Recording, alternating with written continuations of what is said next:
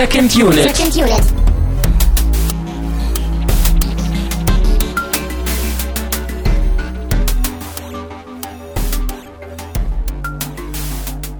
Herzlich willkommen zu einer niegelnagelneuen Ausgabe von Second Unit. Mein Name ist immer noch, auch im neuen Jahr, Christian Steiner und ich habe bei mir gleich zwei Gäste über Skype zugeschaltet. Es ist einmal der Patrick Lohmeier vom Bahnhofskino. Guten Tag. Guten Abend. Hallo, Christian. Und es ist der Jan von der Cinecouch, der auch in dieser Ausgabe ganz undemokratisch für insgesamt vier Leute sprechen wird und die komplette Cinecouch mit seiner eigenen Meinung vertreten wird. Hallo Jan. Hallo und ich gebe natürlich wie immer mein Bestes. Du hast doch gesagt vorher im Vorgespräch, dass ich das extra betonen soll, dass du die komplette Cinecouch mit allen Facetten und Meinungen äh, hier in einer Person zusammenführst, richtig? Äh, genau so habe ich das ganz bestimmt gemeint. Ich bin mir aber nicht mehr ganz sicher, da ist noch eine andere Stimme in meinem Kopf, mindestens eine. Äh, ja, ich, ich, ich hoffe es. Ich hoffe, dass du alle Stimmen, die in deinem Kopf herrschen, heute äh, hinauslässt. Denn wir haben äh, ja, Redebedarf und wir haben, glaube ich, auch eine Menge Lobpreisungsbedarf und äh, ich glaube, wir schwinken nachher irgendwie äh, in so einer Mischung aus Lob und Geheimtipp, aber das wird sich hoffentlich gleich noch in der Sendung zeigen. Wir reden auf jeden Fall über Der Bunker, ein kleiner, süßer, naja, Genrefilm, auf jeden Fall eine, eine deutsche Produktion, die gar nicht so einfach zu fassen ist. Äh, ja, aber das werden wir gleich tun. Wir haben vorher noch ein paar, paar Kleinigkeiten, die wir abhaken wollen, bevor wir wirklich tief in den Film einsteigen. Ähm, kleine Erinnerung noch an dieser Stelle, und zwar äh, Freund und Kollege des Hauses, äh, der andere Patrick, der Patrick Sweet, hat noch sein Crowdfunding-Projekt, äh, das gerade läuft und äh, da könnt ihr einfach mal bei Indiegogo gucken. Äh, der Film heißt Die beste Zeit. Da findet ihr ihn auch. Ich werde es auch nochmal verlinken. Also wer hier das Blog bei uns kennt, den Podcast kennt, der findet auch die entsprechenden Links. Geht doch nochmal rüber, schmeißt vielleicht irgendwie noch so ein Fünfer oder so ein Zehner in die Kampagne und äh, freut euch, genauso wie ich es tue, auf den späteren Kurzfilm, den er damit machen will. Und wo wir schon beim Thema Finanzen sind, noch ein ganz kurzer Rundumschlag Richtung Flatter. Denn wir wurden bespendet, wir wurden zu den Holiday Specials bespendet, wir wurden zu der Star Wars äh, Episode 7 Sendung bespendet und zuletzt zu Reservoir Dogs und Flatter schafft es immer noch nicht, uns anzuzeigen, von wem wir bespendet wurden. Deswegen äh, geht es Dankeschön einfach mal komplett in sämtliche Richtungen. Ihr wisst schon, wer ihr seid. Vielen, vielen Dank dafür. Ja. Und damit kommen wir auch schon zum Film. Endlich. Ich will über den Film reden. Ich bin sehr begeistert und sehr positiv überrascht. Ähm, vielleicht ganz kurz, bevor wir einsteigen, was der Film wirklich ist, würde mich interessieren, wie ihr selber zu dem Film gekommen seid. Und da möchte ich gerne bei Jan anfangen, äh, weil du und ich weiß, ich tue dir damit wieder Unrecht, aber in unseren heiligen Hallen giltst du ja als der Experte in Anführungszeichen in Sachen deutscher Film. Äh, wie bist du denn auf den Bunker gestoßen? Ähm, ja, also ich glaube ein bisschen anders als ihr ähm, das mit diesem Expertentum deutscher Film, das lasse ich mal wie immer ein bisschen unkommentiert. Aber ich habe, äh, vielleicht habe ich das schon mal in der letzten Folge bei euch erwähnt, ich habe bei einem Filmfestival äh, mitgearbeitet, das Films in Mainz und dort lief der Bunker letztes Jahr. Also es fand im November 2015 statt. Da lief er in unserem Programm und ich hatte durch andere Verpflichtungen auf dem Festival keine Zeit, ihn zu gucken, habe aber von allen gehört, wie grandios, kurios der ist und dann bin ich nochmal durch dich darauf gestoßen, weil du mich an eine Pressevorführung erinnert hast, die ich dann verpasst habe. Aber Gott sei Dank konnte man dann noch mit den Presseleuten sprechen und ähm, habe mir dann den Film noch vorab angucken können. Ja, aber insofern von mir kommt es ein bisschen durch die Festivalarbeit, vor allem dann über Kollegen dort und dann Zuschauermeinungen, die einhellig positiv waren. Mhm. Und wie ist das bei dir gewesen, Patrick? Äh, ich habe ihn gesehen, beziehungsweise am Rande wahrgenommen, nicht während der Berlinale, das war, glaube ich, erstmals lief, sondern auch im Rahmen von, von Festivals. Ich glaube auch auf dem Fantasy-Filmfest, wo ich ihn im Programm entdeckt habe, ihn mir damals nicht angesehen habe und bin dann wirklich so konkret nochmal drauf gestoßen, als ich eben gelesen habe, dass ähm, Bildstörungen äh, den, den Vertrieb von dem Film übernommen hat und da ich einen ganz guten Draht schon seit ein paar Jahren habe zu Alexander und Carsten, also beiden Gründern und Geschäftsführern von Bildstörung und wir von denen auch regelmäßig mit schönem Sichtmaterial ähm, beschenkt werden und äh, versorgt werden. Zuletzt auch, ähm, hier ist es schwer, ein Gott zu sein, den wir ja auch rezensiert haben im Podcast. Doch durch, ja, ich schreibe die mal an. Und ja, konnte leider die Presseverfügung nicht wahrnehmen, hab's mir dann auf dem DVD-Screener angeguckt und war, ja, was der Film damit mir gemacht hat, das verrate ich dann gleich. So. Aber immerhin lässt sich festhalten, dass ihr beide den schon irgendwie länger im Augenwinkel so halb auf dem oh ja. Radar hattet. Ähm, für mich kam das aus dem Nichts, weil du, Patrick, zu mir halt eben auch gesagt hast, hier, dieser Film, der kommt da ins Kino und äh, äh, guck doch mal, ob du da irgendwie auch in die Presseverführung gehen kannst und äh, guck ihn dir mal an. Könnte was sein, könnte auch nichts sein, aber ist zumindest irgendwie, ja, hat Potenzial zumindest. Kostet und, ja nichts. Genau, ja, kostet ja nichts und ist eben auch, ähm, du hast mir dann auch so ein bisschen, also ich habe mir glaube ich auch den Trailer und so angeguckt, das, das sah schon irgendwie dieses, was du gesagt hast, Jan, so das Kuriose da dran, das, das war schon sehr reizvoll. Aber wie gesagt, ich hatte ihn spät auf dem Schirm, aber dann umso mehr, weil als ich aus dem Kino kam, hat er mich echt äh, begeistert und ich glaube euch beide auch. Ähm, genau, lasst uns vielleicht, also wir wollen die ganze Diskussion spoilerfrei halten, ähm, weil wir davon ausgehen, dass ähm, ihr, die uns das jetzt hier irgendwie, äh, die uns zuhören, glaube ich, den Film noch nicht so sehr kennen. Der hat auch nur so ein ganz kleines Release-Fenster, ein paar Kinos, äh, scheint alles ein bisschen schleppender zu sein, aber wir wollen den Film halt irgendwie nicht vorher äh, kaputt spoilern. Aber ich, ich, ich verstehe Spoiler sowieso nicht. Ich verstehe auch unsere Kultur nicht. Ich verstehe die Gegenwart nicht. Ich bin irgendwie zu alt oder zu jung. Ich habe keine Ahnung. Weil dieses Spoiler-Ding, das regt mich auch immer nur auf. Und ich habe keine Ahnung, wie das geht. Und wir werden jetzt über den Film reden. Wir werden auch ein bisschen erzählen, was in dem Film passiert. Wir werden auch erzählen, wer in dem Film mitspielt. Und vor allen Dingen werden wir erzählen, wie uns der Film gefallen hat. Und ich kann mir vorstellen, dass es Leute gibt, die auch das alles für Spoiler halten. Ähm, deswegen weiß ich nicht, ob die dann hier ausmachen müssten oder so. Aber äh, ja, keine Ahnung, guckt ihn euch auf jeden Fall an und hört uns auch auf jeden Fall zu, weil wir noch äh, konkreter darauf eingehen werden, warum. Woll, woll, wollen wir denn, Christian, vielleicht als kleine Warnung vielleicht vorab oder als kleinen Rat vorab denn mal äh, vorweg schicken, dass der Film unserer Meinung, ich glaube, da sind wir drei uns zumindest einig, seinen, seinen primären Reiz nicht aus, äh, aus, aus auf, auf der inhaltlichen Ebene eben hat, sondern eben tatsächlich auf so einer, auf, auf, auf einer ästhetischen Ebene, mehr auf einer formellen Ebene. Insofern muss, musste keine große, allzu große Spoilerphobie da draußen äh, herrschen im Sinne von, oh je, hoffentlich verraten mir die drei Jungs heute Abend nichts, was mir den Film versaut. Äh, die, der, der, der Twist kurz vor Ende, der den ganzen Film, weiß nicht, erst rund macht. Also, das ist nicht die Art von Film. Den kann man ganz schlecht spoilern, den Film. Also kaputt spoilern zumindest. Ja, das trifft es gut. Also wir können es vor allen Dingen auch nicht in einem Audioformat machen, weil wir können sehr unbeholfen, glaube ich, nur über die Aspekte sprechen, aber äh, nicht wirklich, wie du sagst, Aspekte wie die Stimmung vorwegnehmen oder eben auch das Schauspiel oder eben mhm. ja die Inszenierung, die ich auch sehr gelungen finde. Also alles, das sind alles die Qualitäten, die halt explizit äh, cineastisch auch sind und dadurch auch in diesem Audio-Podcast nicht wirklich äh, gespoilert oder kaputt gemacht werden können.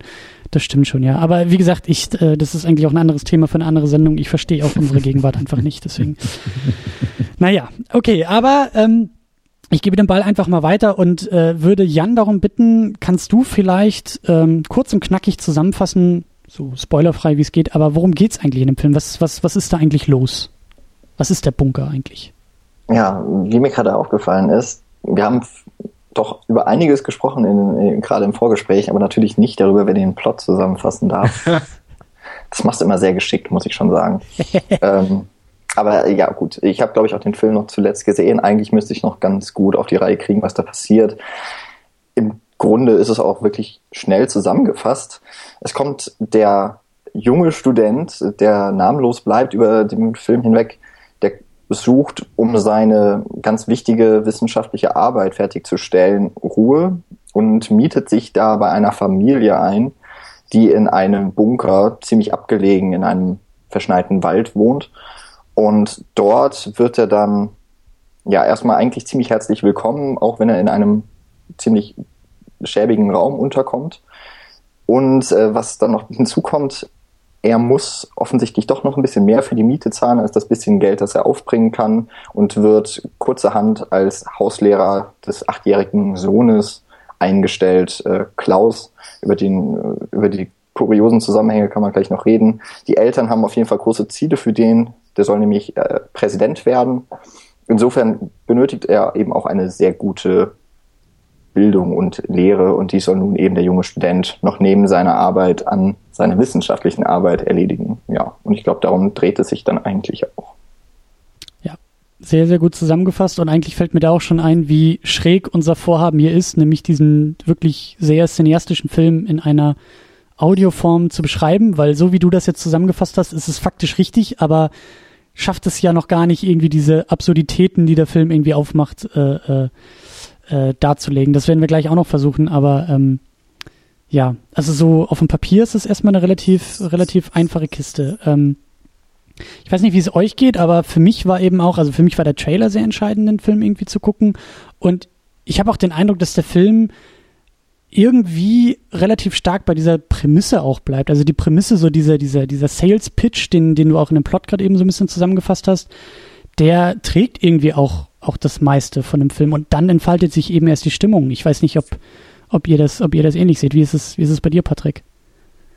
Hm, kannst du mal die Frage konkret stellen? Naja, ob du, ob du auch den Eindruck hast, dass der Film eigentlich, also du hast es in einem, in einem, äh, in einem Bemerkung zum Spoiler ja auch erwähnt, dass der Film relativ stark bei dieser Prämisse irgendwie erzählerisch bleibt. Am Anfang diese Prämisse entfaltet und dann irgendwie die Erzählung so stark zurücktritt, dass andere Dinge mhm. überwiegen, Stimmung und ja, Kuriosität, Ästhetik, all das, was wir noch besprechen wollen. Oder ist ja. das nur mein Eindruck?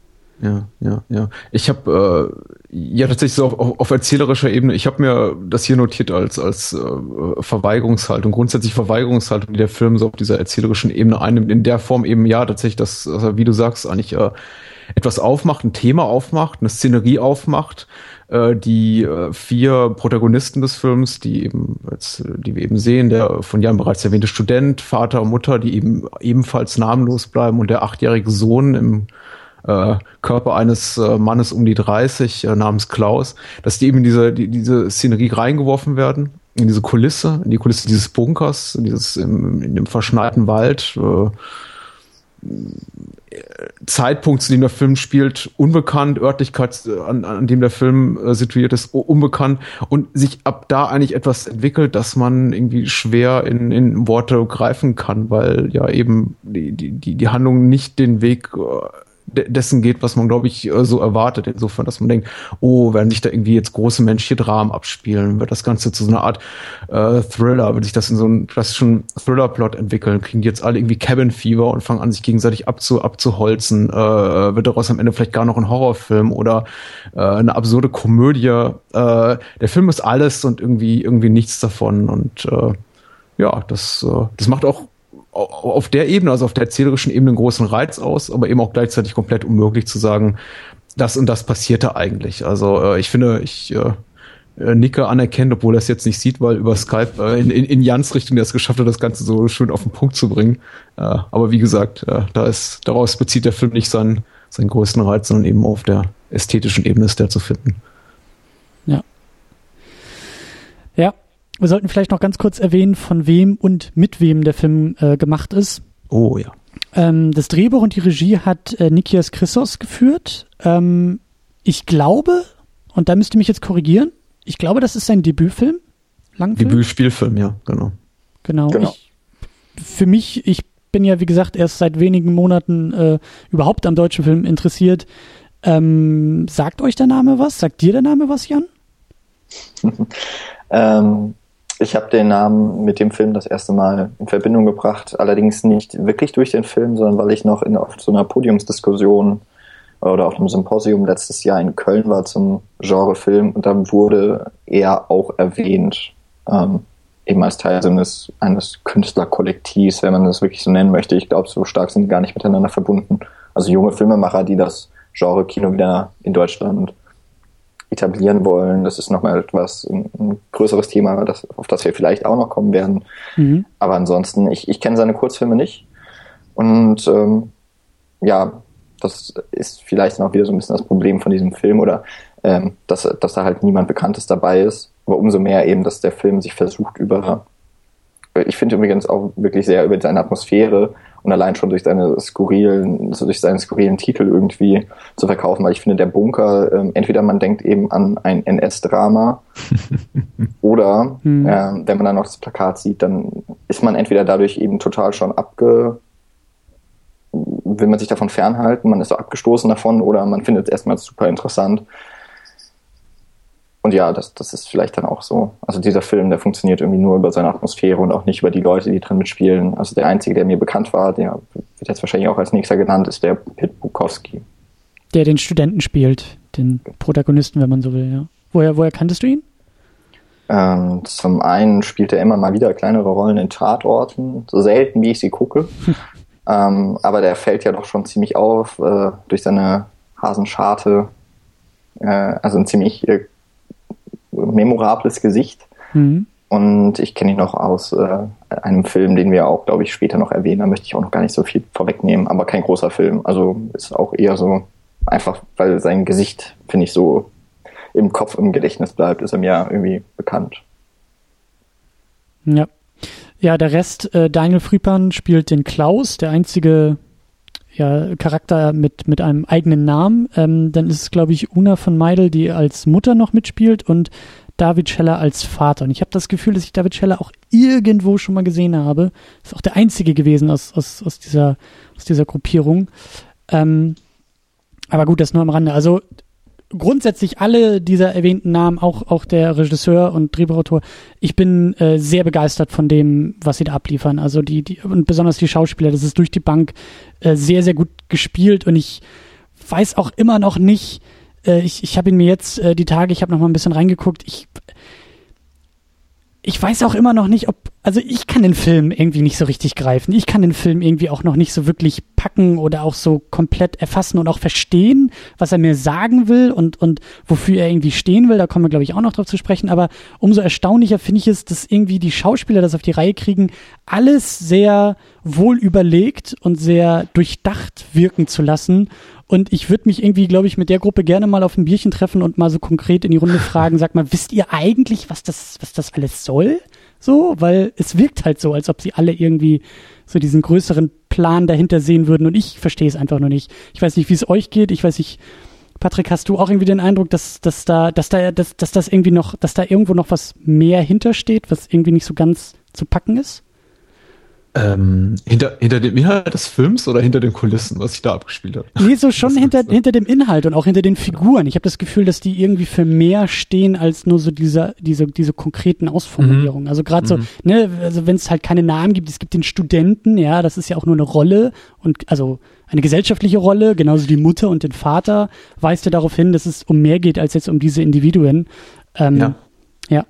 Ich, ich, du, du hast absolut recht. Die, äh, also die, die, die, allein die Benennung der Figuren, eben die oder die Nichtbenennung der Figuren äh, deutet eigentlich darauf hin oder für mich irgendwie so als als als als Zuschauer, ich habe das initial, also wirklich anfangs so wahrgenommen, als wolle mir der Film da irgendwas sagen. Und äh, indem er eben sagt, okay, das ist eben nicht der Bernd der Vater und Uschi die Mutter, sondern das sind eben Archetypen. Also das sind eben, das ist der deutsche Vater oder das ist irgendwie die deutsche Mutter und die sitzt jetzt im Bunker mit ihrem Sohn. Da kommt der, der Student, der junge Intellektuelle, der, ja. der, der Getriebene, der, der, der, der städtische. Äh, das wird ja auch ja, so betont. Genau. Er kommt aus der Stadt. Ja, ja, genau. Und ich, ich dachte auch erstmal, okay, da haben wir wieder so ein bisschen äh, äh das, was wir in unserem Podcast immer so gerne den, den Thesenfilm nennen vor uns. Der will da irgendwelche äh, irgendwelche äh, Skizzen un unserer Gesellschaft oder gesellschaftlicher Bewegungen, Modelle, Strukturen entwerfen und die irgendwie auf, aufzeichnen und irgendwie uns klar machen, die, die, die Strukturen der großen Gesellschaft in, in diesem kleinen Mikrokosmos dieses Films. Und umso mehr war ich eben überrascht, dass der Film sich eigentlich gar nicht dafür anbietet letztendlich. Also eigentlich die Geschichte, die er erzählt, sehr, sehr schlicht ist, auch sehr, sehr planlos ist, sich, wie gesagt, immer wieder so auf Plot eben diese Verweigerungshaltung äh, reingibt und sagt, okay, ich gehe jetzt eben nicht ähm, äh, die Handlung macht es eben keine, keine wirklich spannenden nächsten Schritte, in dem irgendwas total Überraschendes passiert, sondern eigentlich passiert ziemlich genau das, was man, was man erwartet. Das wird eigentlich alles, es bleibt eigentlich alles so, wie es am Anfang ist. Es wird nur eben einfach schlimmer äh, mit der Zeit. Also ähm, intensiver möchte ich es möchte mal nennen. Aber der Film hat für mich nicht sowas wie irgendwie größere Botschaften, Thesen, moralische Wertvorstellungen oder äh, ja äh, Dinge, die er hinausschreien will und uns mitgeben will und denen er mich zumindest irgendwie äh, da aus dem Kino gehen lässt. Ich weiß nicht, wie ihr das seht. Ich wäre da gespannt auf eure Eindrücke. Ich gebe das gerne an Jan weiter. Mm, also so wie ich auch immer den Film versuche zusammenzufassen, ähm, ist ja eigentlich es ist schwierig, so diesen Film mit seiner Faszination, die er irgendwie dann aus, äh, ausleben lässt oder selber auslebt, das ist schwierig, das irgendwie auf den Punkt zu bringen. Und so, ich glaube, auch wie ich den jetzt eben erstmal beschrieben habe, hätte ich nicht gesagt, irgendwie ist, äh, ganz am Anfang ist es so kurios, dann hätte das auch ein normales Familiendrama sein können. Also mhm. abgesehen vielleicht davon, dass die Personen dann in einem Bunker leben. Und deswegen, ich finde schon, das ist eigentlich so das Interessante, dass der Film versucht, ähm, über verschiedene Genre, zumindest Ansätze von Genres, eben so eine Geschichte eines Familiendramas anders umzusetzen, auf eine andere Ebene und eben auch anders zu erzählen als über beispielsweise Dialoge, sondern hier funktioniert vieles über das, äh, ja, über das Inventar oder äh, über diese Beschaffenheit des Raumes, ähm, auch des Lichts und so weiter. Und ich finde, da steckt schon irgendwie, vielleicht ist auch so eine gewisse Abwehrhaltung gegenüber Familie als Konstrukt an sich, steckt da irgendwie schon drin. Mhm. Das ist jetzt vielleicht nicht so versteckt, wie das äh, andere Filmemacher ähm, können, so im, im Arthouse-Bereich oder so weiter. Aber ich finde schon, also dieser Film, der erzählt nicht einfach nur eine, eine skurrile Geschichte, sondern man kann da durchaus, wenn man möchte. Das Schöne ist, man, man wird nicht so wirklich dazu gezwungen. Kann man da schon sowas reinlesen. Also mhm. auch über die Art und Weise, wie, wie hier mit eben, ich finde gar nicht so sehr mit Bildung, sondern eher mit Erwartungen an ein Kind, wie damit umgegangen wird und äh, was das mit dem Kind auch aussetzt. Hm. Das, das finde ich gerade sehr, sehr wunderbar. Äh, wirkt auf mich so ein bisschen wie diese Rorschach-Tests, die wir da jetzt irgendwie gesehen haben, so auf, auf, auf Kinoleinwand. Ähm, weil so das Thema Familie zum Beispiel ist für mich gar nicht so stark in dem Film gewesen. Ähm, klar, es ist irgendwie ein Aspekt, aber für mich ist es, ähm, das, was du schon angedeutet hast, für mich ist das halt irgendwie so ein, ein, nein, nicht Abgesang, aber schon irgendwie so eine Auseinandersetzung mit dem, mit dem deutschen Bildungsideal. Also gerade, ähm, ja, nee, ich glaube, ich glaube, ich stelle das nochmal noch mal hinten an. Ich finde das, ich finde das sehr, sehr spannend. Ich glaube, wir haben da alle vielleicht nuanciert was anderes rausgezogen, aber ich unterstreiche es auf jeden Fall, dass der Film, ähm, ich mag dieses Wort, ich mag dieses Stichwort Verweigerungshaltung. Ich mag es, ich glaube, das passt. Ich glaube, der Film verweigert sich da einer, einer, einer deutlichen Botschaft, einer, einer Moral von der Geschichte, dass man am Ende rausgeht und sagt, ah, sondern ich glaube, der, der deutet sehr, sehr viel in sehr viele Richtungen an, und ich glaube, das liegt dann auch irgendwie an einem persönlich, was man da am ehesten drin sieht oder vielleicht auch rauszieht. Aber ähm, ich will, glaube ich, nochmal einen Umweg gehen. Ich will, glaube ich, nochmal noch mal einen Schritt zurückgehen ähm, und ja, einfach. Ich, ich, hm?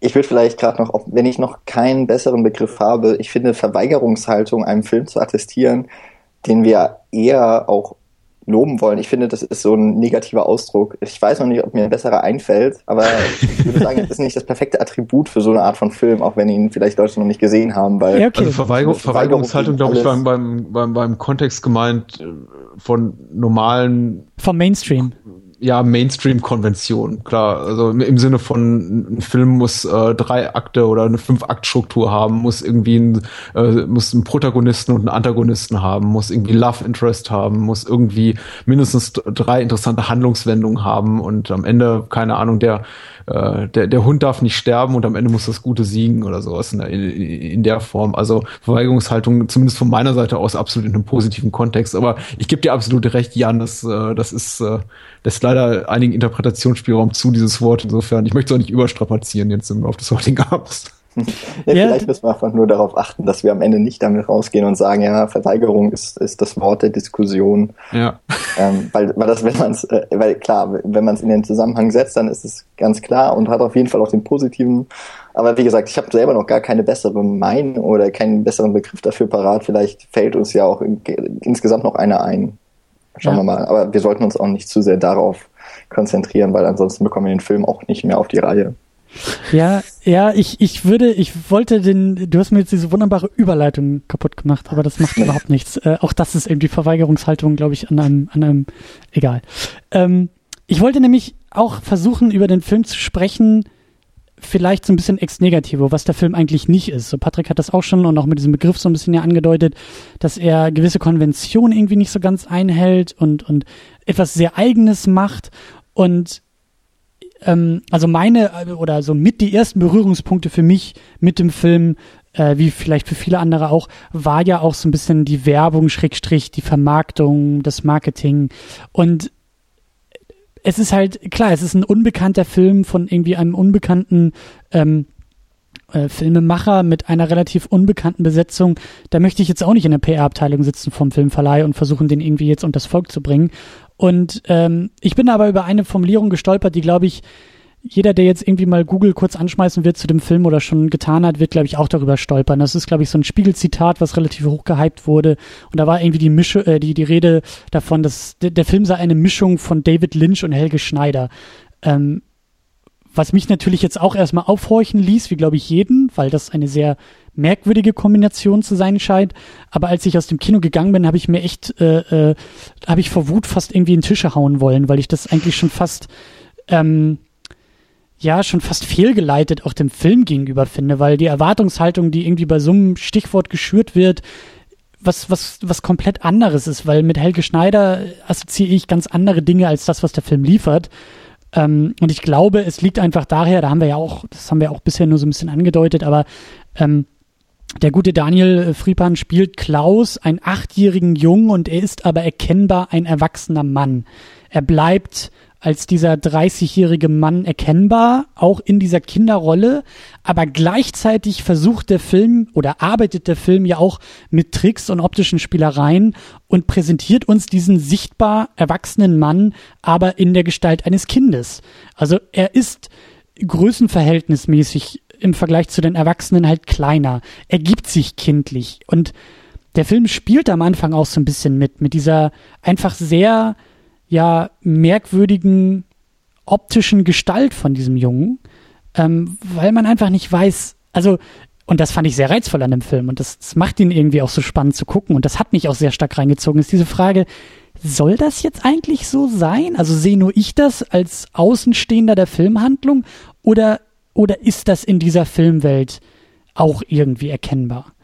Und ich glaube, dass da dieser, dieser, dieser unglückliche Umweg irgendwie eines Helge Schneider in diese Beschreibung mit reingefunden hat. Aber mich würde auch nochmal interessieren, wie, wie ihr diese Inszenierung, wie auch dieses Element, diesen erwachsenen Mann in der Kinderrolle gesehen habt. Ob das für euch, hat das für euch funktioniert? Ähm, und wie, wie habt ihr das vielleicht auch gedeutet? Fangen wir da vielleicht auch mit Patrick an.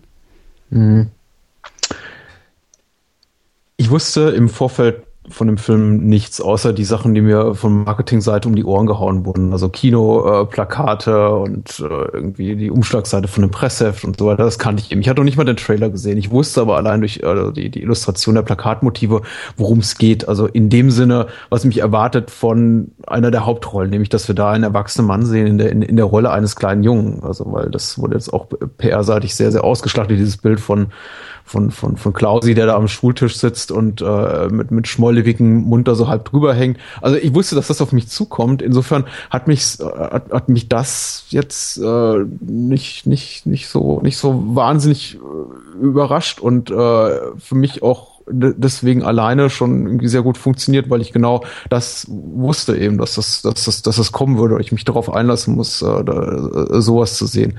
Was mich äh, eher überrascht hat, war eben, dass äh, äh Klausi letztendlich im Film bei weitem nicht die, die, die absurdeste Figur ist, sondern ja, äh, die anderen fast, fast äh, noch, noch absurder sind. Also am Anfang denkt man so, hahaha, der Bunker, ach, das ist doch der, der, der Film, zumindest wenn wir das das Marketing, äh, die Marketingabteilung sagen, der mit dem, mit dem, mit dem Manchild, mit dem erwachsenen Kind Kind mit dem, mit dem, mit dem kleinwüchsigen Erwachsenen irgendwie im, im, in, in lustigen, drolligen, geschmacklosen 60er Jahre äh, Kinderschuluniform. Aber äh, der, äh, nichts im, im, in der Marketingabteilung bereitet mich darauf vor, dass die, dass die Mutter und der Vater und ja etwas abgeschwächt auch der Student fast noch äh, drolliger, äh, merkwürdiger, ab, abgefahrener drauf sind als, als, Klausi. Klausi ist eigentlich so noch die, die, die sympathischste äh, netteste, einem, einem, am, am, am, auf, auf, auf Herzensseite am, am, am nächsten liegenden Figur. Insofern hat mir es das gar nicht so schwer gemacht, die Art und Weise, wie die Rolle geschrieben ist und auch wie sie, wie sie gespielt wird von Daniel Friepan,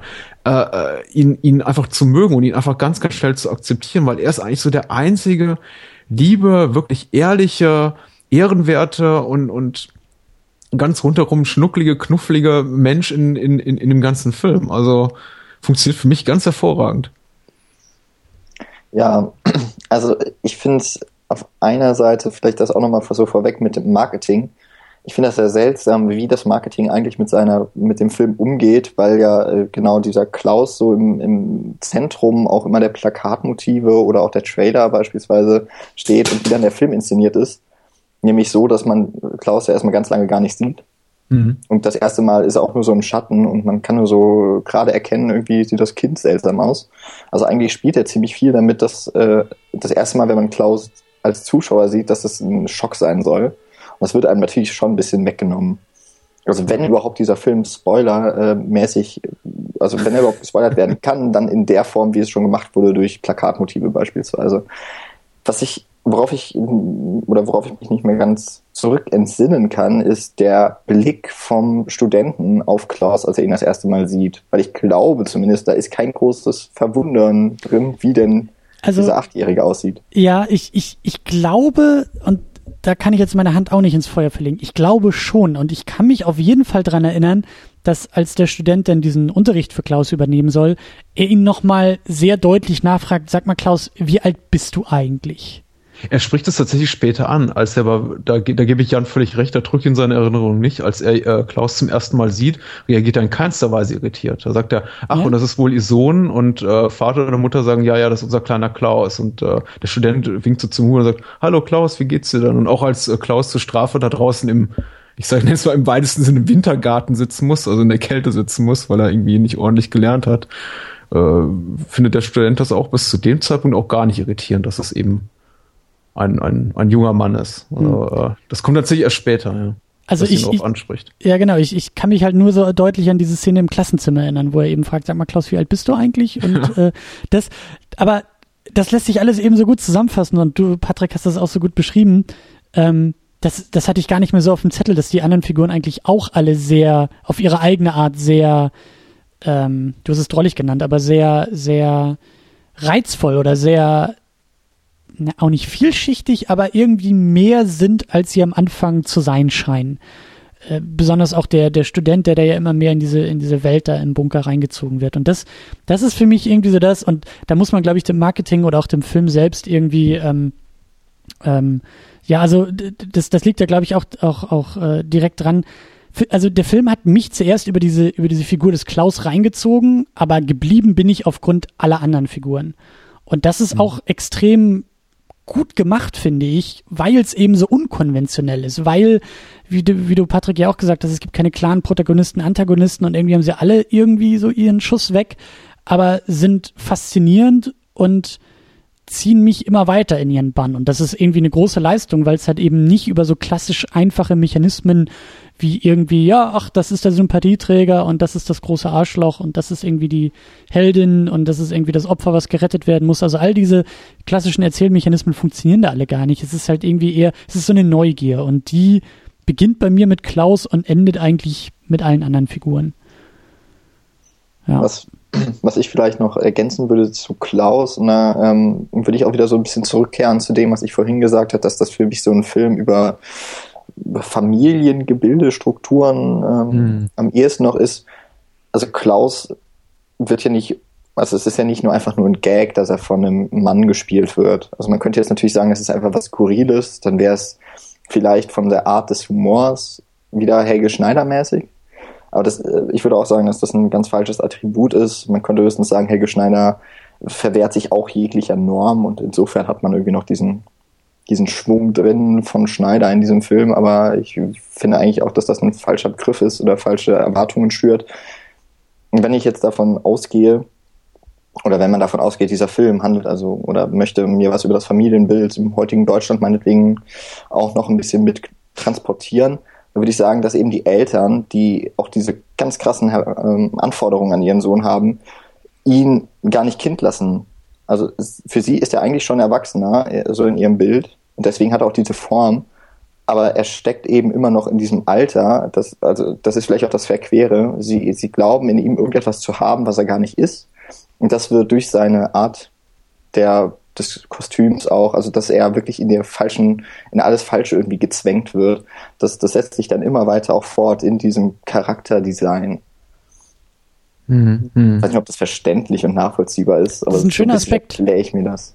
Das ist ein schöner Aspekt, da habe ich so auch noch gar nicht dran ich finde es ich find's tatsächlich, äh, das ist irgendwie, das macht den Film auch reizvoll. Und ich meine, nichts ist richtig oder falsch. Also egal, auch, auch wenn wir, glaube ich, so, so, so ein bisschen an, an anderen Stellen so die inhaltlichen Sch Schwerpunkte sehen in einem, in, in einem Film oder so, wo, wo auf welche Figuren der Film besonderen Wert legt oder sich darauf konzentriert. Aber ich finde zum Beispiel, also ich finde es sehr, sehr interessant zum Beispiel, dass, Jan, dass Jan weniger als, für, für Christian und mich der, der, diese, dieses, dieser ganze Aspekt der Familie und, und Kritik an der, an der modernen Familie so, so im Mittelpunkt steht. Tatsächlich äh, fange ich jetzt auch erst an, da äh, mir darüber Gedanken zu machen, beziehungsweise meine, meine Rädchen im Kopf fangen an zu rattern, weil ich habe das äh, weitgehend ausgeblendet, als ich den Film gesehen habe. Für mich war eben äh, das, da so ein kurzer Moment, in dem ich dachte, okay, äh, das war noch so, noch so der Zeitpunkt, als ich dachte, okay, das wird jetzt so, so ein Thesenfilm oder ein Moralfilm, also da, da, da kommt schon noch irgendwie, der, der Filmmacher will uns etwas sagen. Also der hat eine Botschaft, der hat eine These, der hat, der hat irgendwas an den Mann, an die Frau zu bringen, was er uns irgendwie zeigen will. Aber in dem Moment, wo eben die Handlung ja, so, so ein gewisses skurriles Moment erreicht, also irgendwie in, in, in sich in so eine Richtung entwickelt, wo ich denke, okay, ja, wir, wir verlassen jetzt die Ebene der, der, der uns gewohnten Realität und wir heben jetzt komplett ab. Der auf Programm um 20.15 Uhr erwarten würden, äh, habe ich mich eigentlich von dem Gedanken verabschiedet, dass der Film uns irgendwas über die moderne Familie sagen will. Ich sehe diese, diese, diese Kritikpunkte, auch diese leichte Ironie, diese Modelle, mit denen, also Ideen, mit denen er spielt, zum Beispiel irgendwie über äh, das, das, das Bild von den, den Helikoptereltern und den intellektuell überfordernden Kind. Äh, äh, das, ist, das ist durchaus drin. Allerdings nicht in so einer Form, dass ich sage, okay, da liegt für mich wirklich so, so das primäre Interesse des, des Filmemachers, Schrägstrich, Drehbuchautors, da will er uns irgendwas zu sagen, sondern eher, das sind so hübsche Einfälle, die da so reingestreut sind, aber war nicht, war nicht mein Hauptaugenmerk, aber ich finde es interessant, jetzt so ein bisschen angestoßen durch Jans äh, Gedanken, die er gerade geäußert hat, mir darüber in Zukunft auch noch ein paar, ein paar mehr Gedanken machen zu wollen. Geht mir genauso. Also die, die Rädchen arbeiten bei mir jetzt auch extrem stark in dieser Richtung. Deswegen, äh, ich glaube auch, dass die, also ich glaube, über den Film können wir die nächsten Wochen noch irgendwie weiter äh, diskutieren und, und regelmäßig diskutieren. Ähm, ich glaube, dass wir es tun sollten. Ähm, ich glaube aber, dass, dass wir vielleicht auch ein bisschen, äh, wir sind schon bei der Familie, bei der Dynamik und wir sind ja auch bei den Figuren. Ähm, ich würde die Figuren, glaube ich, gerne noch etwas weiter beschreiben, weil sie für mich alle irgendwie äh, für was eigenes stehen und auch so ihren eigenen Reiz ausmachen. Und ähm, ich habe jetzt noch mal, also ich hatte den ja im, im Kino gesehen und habe jetzt so noch mal reingeguckt und allein die Eröffnung finde ich halt so extrem großartig. Das, da stand ich eigentlich schon wieder feiernd vor meinem Fernseher und habe gesagt, genauso muss das sein. Weil allein die ersten Sätze, ich, ich habe mich auch ein bisschen in diesen Vater verliebt. Also das, äh, wie dieser Vater irgendwie die Perfektion des Spiegeleis äh, beschwört, ähm, die irgendwie seine, seine eigene Ehefrau gemacht hat, das ist für mich halt so bezeichnend und, und, und stechend irgendwie in diese, in diese, in diese deutsche Pseudo-Intellektualität, für die der Vater steht. Und das allein fand ich großartig. Also ich weiß nicht, was, was, was euch noch so zu dem Vater einfällt, was, was er auch mit euch gemacht hat. der erste Satz, den der Vater äußert, dass er, der auch der erste Satz ist des Films, der überhaupt im Film geäußert wird, dieses ein fantastisches Ei, hat sich auch so in mein Gehirn gebrannt. Ich fand das auch ganz, ganz famos. Und das war nicht eine Szene, in der ich, äh, zu der ich auch sofort äh, nach der nach der Sichtung des Films jetzt auf diesem DVD-Screen dann nochmal zurückgegangen bin und mir nochmal angesehen habe, weil es einfach, weil ich einfach so wunderschön fand. Und da, ähm, wir haben jetzt schon über Einflüsse geredet, die ja genannt wurden, ob es jetzt stimmen oder nicht, das mag dahingestellt sein. Also Helge Schneider, David Lynch und so weiter. Aber da habe ich dann doch eindeutig Loriot erkannt ja, in diesem Moment. Stimmt, stimmt ja. ja äh, ich habe, also mein, glaube ich, Lieblingssatz, da muss man vielleicht auch, äh, an der Stelle kann man ja mal das Drehbuch, glaube ich, auch so an sich loben, ist jetzt vielleicht nicht die ausgefeilteste Geschichte, aber wie die Dialoge geschrieben sind, ist das äh, irgendwie ganz famos. Mhm. Ich mag einen Satz von dem Vater auch am liebsten, äh, da, das ist dann eben das erste Mal in dieser schäbigen Unterkunft, irgendwie nochmal in einem Keller offensichtlich vom Bunker, in der dann der junge Student reinkommt und dann sagt er, ja, es sind ja gar keine Fenster geht ja, kommt ja gar kein Licht rein. Und dann sagt der Vater, äh, als wäre es das Selbstverständlichste der Welt, ja, aber dafür auch keins raus. Das würde man was verlieren, ne? wenn das, wenn das gute Licht aus der, aus der guten Stube rauskommen würde. Es, es ist halt so wie alles, was der Vater sagt, es ist so bedeutungsschwanger. Es ist so gewollt bedeutungsschwanger.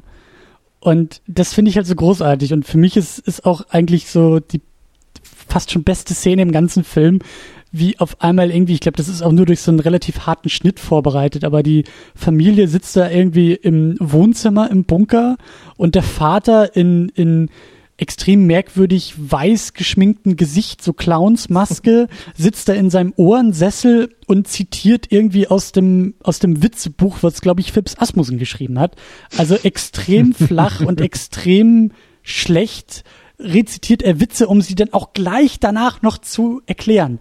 Was für mhm. mich, das ist irgendwie, also ich hab, ich, also da sind Synapsen bei mir explodiert, als ich das gesehen habe, weil ich das so geil fand, weil das für mich irgendwie auch so, wie gesagt, so dieser, dieses Pseudo-Intellektuelle, dieser, dieser, der Vater ist für mich so dieses deutsche Bildungsbürgertum, aber halt nur gewollt und nicht gekonnt. Ja, ich glaube, es steht ja auch irgendwie Sokrates und Aristoteles als und Goethe als als als Statuen da irgendwie in einem Bunker rum und aber ich weiß nicht. Also ich, ich liebe diesen Vater, ich liebe diese Figur und ich liebe irgendwie alles, wofür er steht. Also das hat mir einfach nur riesen, riesen Spaß gemacht. Mhm. Mhm. Ja. Ja, die, die, äh, also ich fand es eben ich, finde faszinierend zu sehen, dass all diese Szenen, die wir sehen, also das alltäglichen familiären Beisammenseins natürlich so in ihrer Absu Absurdität und die Art und Weise da, dargestellt absolut überzeichnet sind, also in ihrer Absurdität auf die Spitze getrieben. Allerdings auch immer so, so, so, so, so ein Fünkchen, immer noch so, so ein bisschen Haftung irgendwie haben an, an die Realität, die uns, glaube ich, auch noch allen bekannt ist aus, aus, aus Kindheit und Jugend und äh, betreffend so das Zusammenleben mit den Eltern oder Geschwistern oder mit dem, äh, mit den, mit den Freuden der Eltern, mit dem Herrn äh, so und so von der Bank, dem ganz wichtigen Herrn, dem man mal die Hand schütteln muss. Und diese, diesen ganzen herablassenden Erwachsenen, die eben ja wieder, wieder, wieder spießbürgerliche Vater, der wahrscheinlich ja eben auch mal, äh, weiß ich nicht, Abitur gemacht hat mit Mühe und Not und sich jetzt damit brüstet sein Leben lang, dass er mal irgendwie eine gute Schule besucht hat, äh, der sich ja am Anfang des Films auch gegenüber dem Studenten outet als, als, als Intellektueller, also von wegen, eigentlich bin ich ja ein Intellektueller und ich bin ja ganz froh, dass sie mich quasi so, so ein bisschen erlösen aus dieser, aus dieser aus dieser, dieser bourgeoisen äh, Bohemen, aus dieser, aus dieser familiären Gemütlichkeit und ich jetzt endlich auch mal mit ihnen so, ja. dem Studenten, intellektuelle Gespräche äh, Das sagt er ja auch kann. so. Das sagt ja, er doch so also, auch direkt. Er freut also sich auf so die widerlich. Gespräche. Es ist so widerlich amüsant, äh, aber eben auch wahr. Das, äh, also mir war das alles so so so ein bisschen auch auch auch ein bisschen vertraut. Solche Menschen gibt's leider doch sehr häufig. Und es ist gut beobachtet, ich meine. Also ja. deswegen ist eben auch äh, jetzt in Bezug auf Klausi, Klausi eben auch so sympathisch, weil äh, ich, ich bin selber Vater eines eines jungen Kindes. Ich, ich sehe da eben auch viele. Es ist sehr sehr gut beobachtet. Das ist äh, Klausi trägt eben wirklich klassische Züge eines eines eines eines achtjährigen Kindes, so wie ich das meine, beurteilen zu können. Da steckt eben vieles vieles in der Figur, wo man sieht, der, der also Christos, der, der auch das Drehbuch geschrieben hat, ist, ist sehr wohl vertraut mit mit dem mit dem Gehabe von äh, kleinen heranwachsenden Männchen. Also äh, auch wenn auch wenn Klausi ein paar Sachen macht, die die ein Achtjähriger nicht mehr machen sollte. Später dann. ja. Ja. Ja, wie sieht's aus bei dir, Jan? Was, was, was sind so deine Highlights? Was ist so deine Lieblingsfigur irgendwie in dem Film gewesen? Äh, Lieblingsfigur ist schwierig. Was mir nur so auffällt, dass man relativ wenig über die Mutter sagen kann. Mhm. Und ähm, da ist im Christos irgendwie nicht ganz so viel eingefallen, würde ich ihm jetzt in dem Fall mal vorwerfen.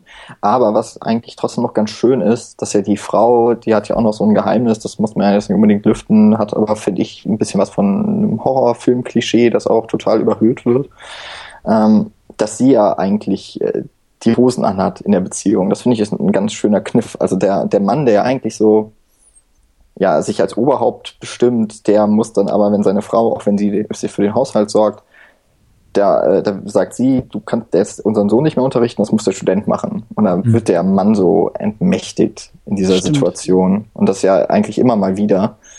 Das finde ich ist schon auch ein ganz schöner Kniff so in der Geschichte. Aber ansonsten hat die, ist die Mutter relativ profillos. Ähm, ist anscheinend für den Sohn auch noch äh, sehr wichtig. Also auch so äh, Stichwort, ne, Sachen, die ein Achtjähriger nicht mehr machen sollte, vielleicht aber auch Sachen, die eine Mutter eines Achtjährigen nicht mehr anbieten sollte. Kann man ja in beide Richtungen irgendwie sehen. Also da hat man dieses, sie ist einfach so eine überprotektive Mutter, also das Stichwort, ne, hier Helikoptereltern. Und der Vater dann irgendwie mehr so, äh, ja, vielleicht auch das, was er aus seinem Leben nicht gemacht hat. Ne? Ich bin intellektueller, aber er sagt ja auch nicht so richtig was. Und aber er hat, hat Diplome. Ja, er hat Diplome und vergibt ja sogar noch ein sehr schönes Diplom auch in dem Film. Ja. Ähm, ja, irgendwie, also ja, ich finde den irgendwie, also der Vater ist auf jeden Fall irgendwie eine der, der witzigeren Figuren. Und es ist tatsächlich interessant, dass eben Klaus nicht die absurdeste von allen ist, alleine ja. durch eben, äh, was wir schon beschrieben haben. Äh, was ich auch noch ganz gut finde, wo, wo man schnell mal auf äh, wirklich auf die Fresse fallen kann als Drehbuchautor und Regisseur, wenn man einen Erwachsenen einen Jungen spielen lässt, kann das sehr schnell ins gegenteilige, einen gegenteiligen Effekt haben.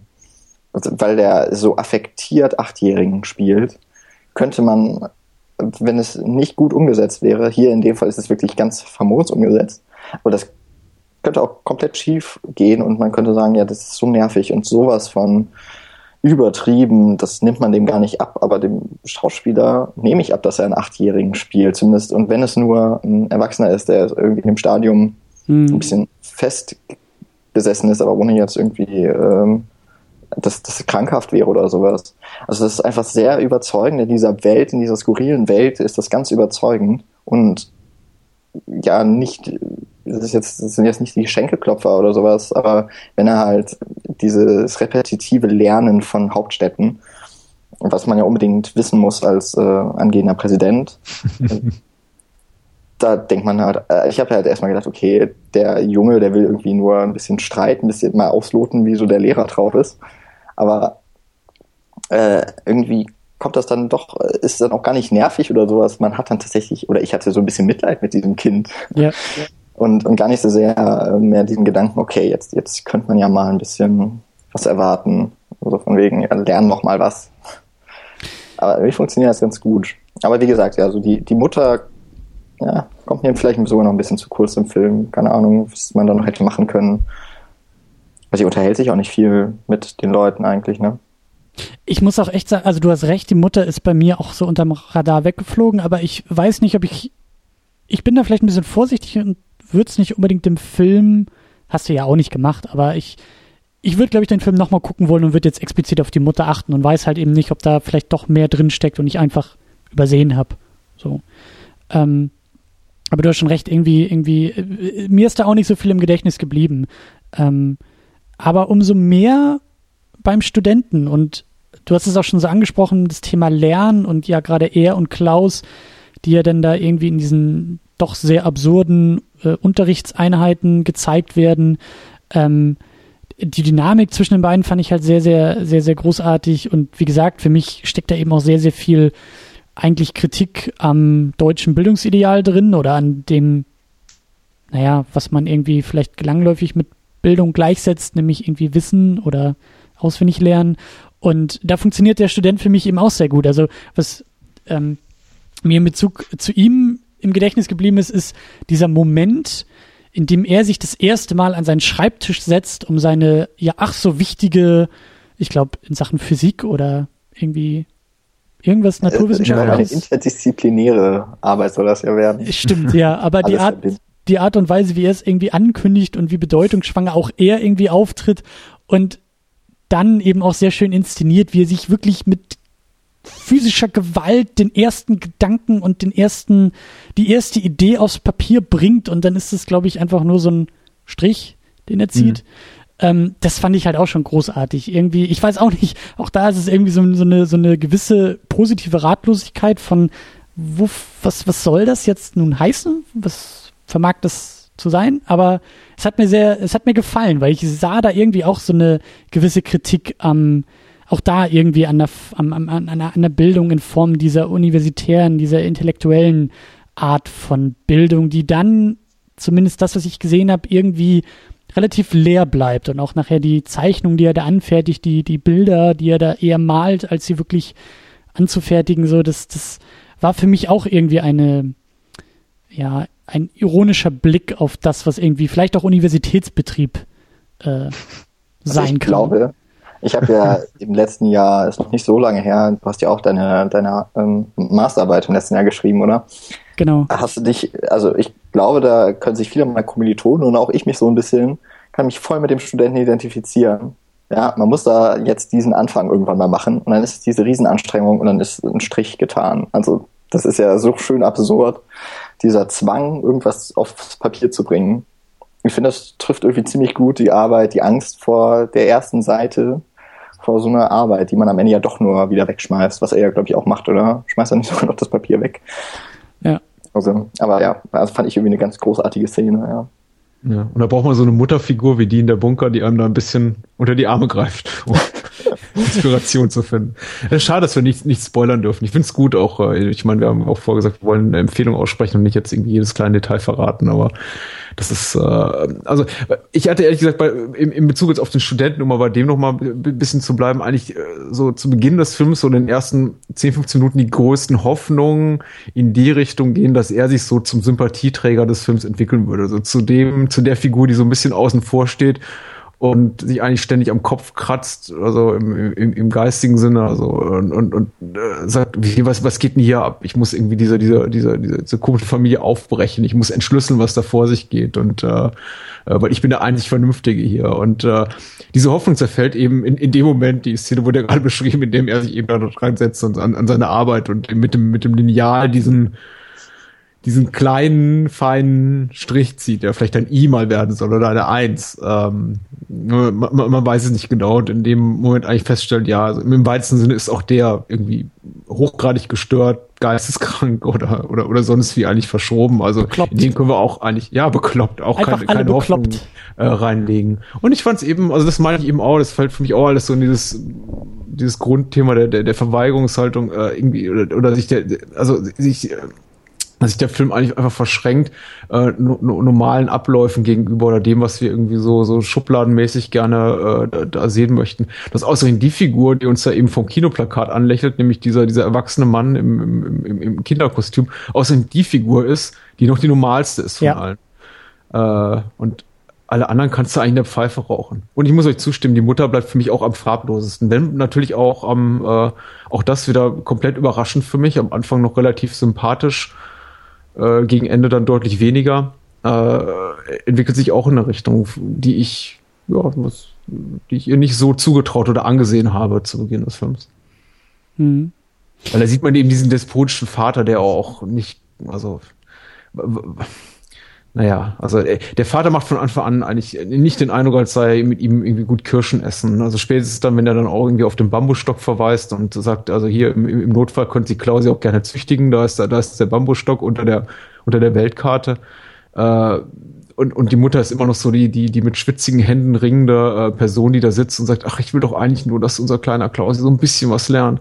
Denkt man noch, okay, ja, die äh, Mutti wird schon richten und am Ende irgendwie alle zu, alle zu, alle zur Besinnung rufen, aber naja, nix da. Ja, aber auch das ist für mich halt so bezeichnend für dieses, für dieses Thema Bildung, für dieses Thema Lernen oder auch irgendwie äh, viele Faktoren, die da so reinspielen. Ja, das ist, wie du sagst, dieser despotische Vater, der zum Rohrstock greift, obwohl der Junge halt einfach mal acht Jahre alt ist. Und wer kann mit acht Jahren irgendwie schon die Hauptstädte des gesamten Planeten aufzählen? Und vor allen Dingen auch wozu? Turkmenistan. ja.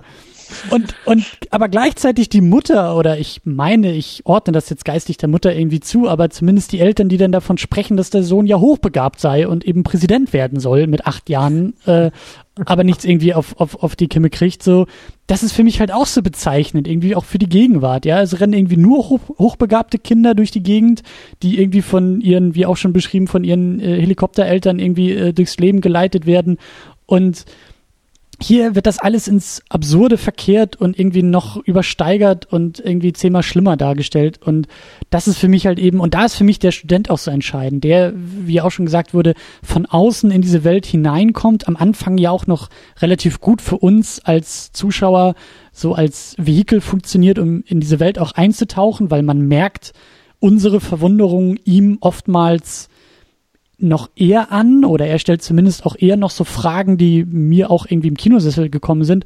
Aber das Großartige ist ja eben dann oder sind die Momente, in denen der Student auch in diesem, in diesem, ja, metaphorischen Raum des Bunkers aufgeht und immer mehr Teil dieser Welt wird.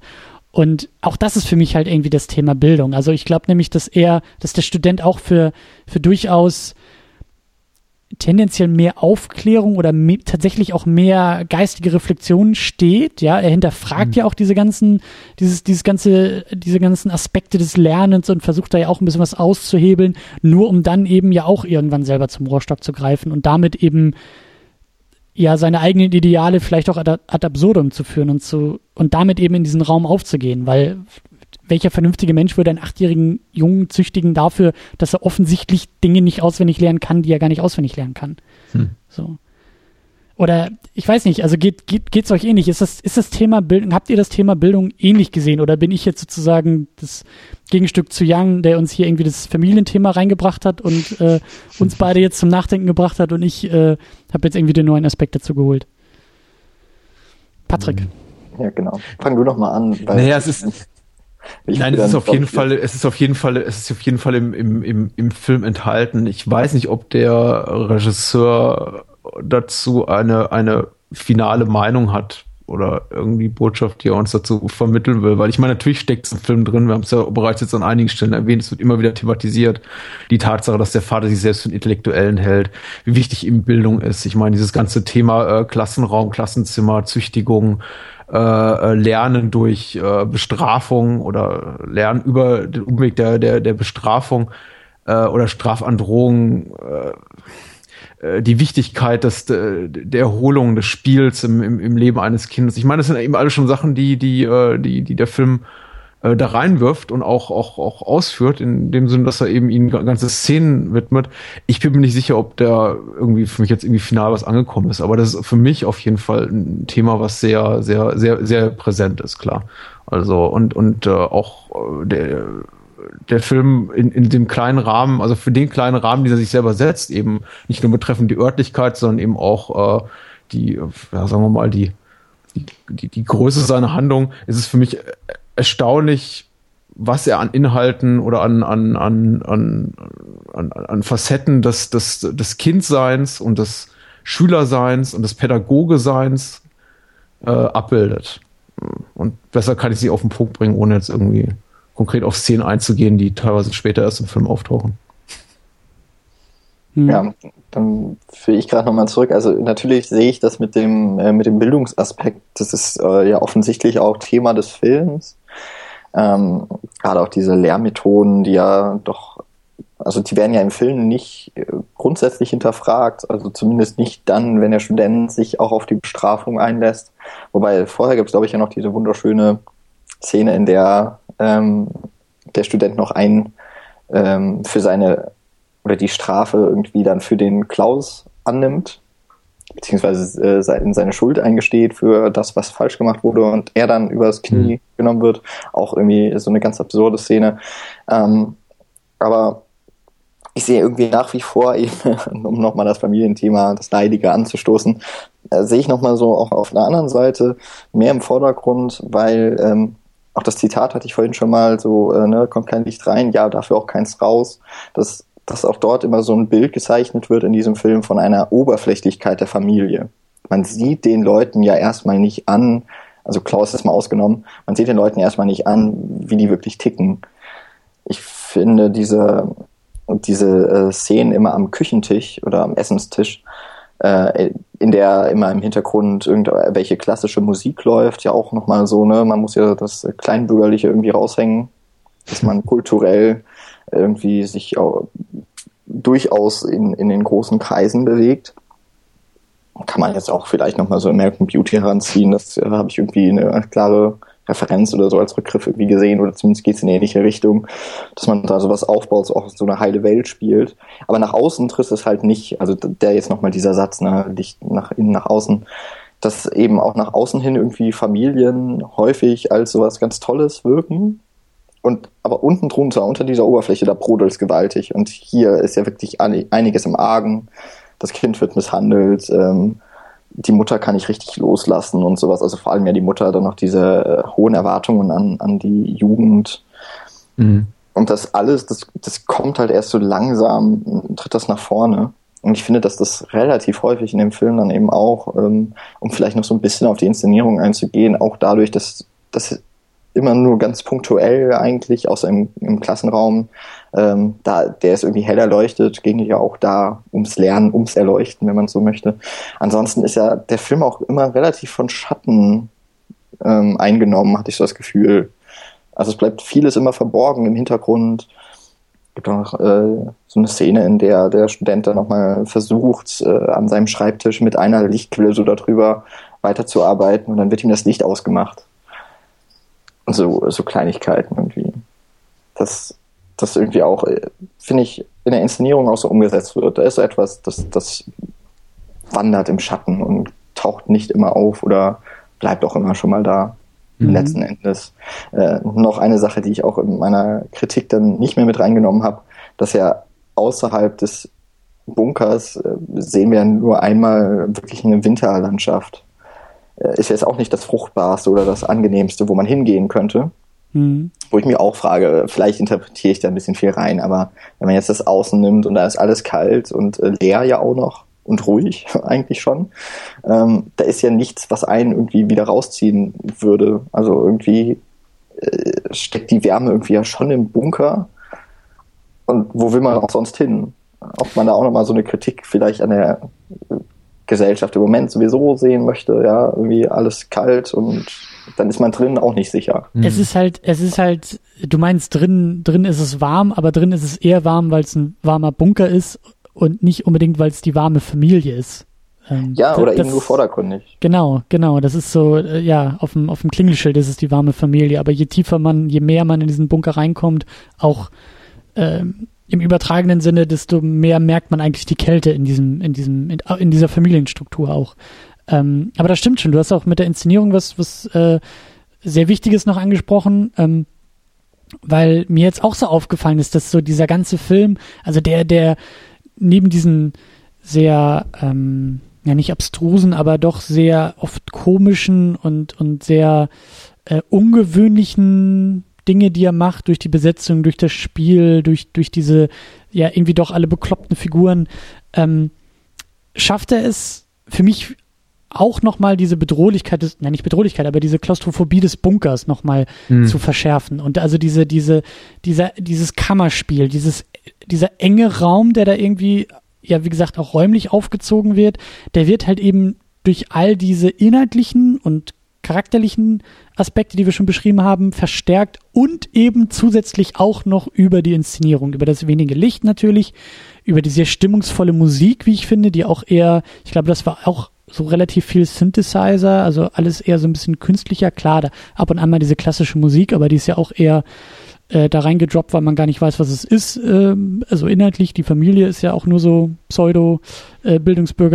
Aber all das kommt irgendwie zusammen, um diese diese inhaltliche Klaustrophobie irgendwie auch nochmal optisch zu unterstreichen. Das ist für mich auch sehr, sehr großartig mhm. gemacht. Ja, vielleicht sollte man nochmal äh, kurz namentlich erwähnt, der, ich glaube, der, der, der, der, der Komponist der Filmmusik heißt Leonard Patterson. Ich, ist mir kein Begriff daher, leider äh, bis dato, aber ich bin auch kein Musikkritiker, deswegen fällt es mir immer schwer, so, so äh, Filmmusik irgendwie wertend zu beurteilen im Sinne von, ach, ganz, da sind ganz raffinierte äh, Crescendi drin und was weiß ich, bla bla bla, pipapo. Äh, kann ich nicht sagen, ich war, ich, ich fand sie unglaublich eingängig, unglaublich passend und ja, wie du sagst, äh, unterstreicht sie die Grundstimmung äh, des, des Films sehr gut. Insofern wollte ich das einfach nochmal auch, auch wollte ich den, den Herrn nochmal namentlich erwähnen, weil er so einer der, der wenigen ist außerhalb von, äh, außerhalb des Regisseurs selber, Christos, Herrn Christos selber, der, der irgendwas, also Großes zu dem Film beigetragen hat. Mhm. Was nicht heißen soll, dass da nicht hinter den Kulissen irgendwie 100 Leute rumliefen, aber eben namentlich auf der Leinwand, jetzt mal abgesehen äh, von, also äh, sehen wir eben, also den Namen des Regisseurs sehr, sehr präsent, der den Film eben produziert hat mit seinem eigenen Geld, äh, der das Drehbuch eben selber geschrieben hat, der irgendwie mit einem Cast zusammenarbeitet, den er eben auch schon für damals seine Kurzfilme verpflichtet hat. Und ähm, ich, ich bin sehr gespannt darauf, mehr von dem Komponisten zu hören in Zukunft, weil also mir ist es auf jeden Fall sehr, sehr positiv ins, ins, ins Ohr gefallen. Ähm, Ach so, ich wollte, ich wollte nur eine Sache ergänzen. Äh, ich weiß nicht, wie lange wir noch reden sollten. Ich möchte den Film, wir waren uns ja vor darüber eigentlich, dass wir den Film jetzt möglichst nicht kaputt reden wollen, indem wir jetzt irgendwie drei Stunden darüber reden.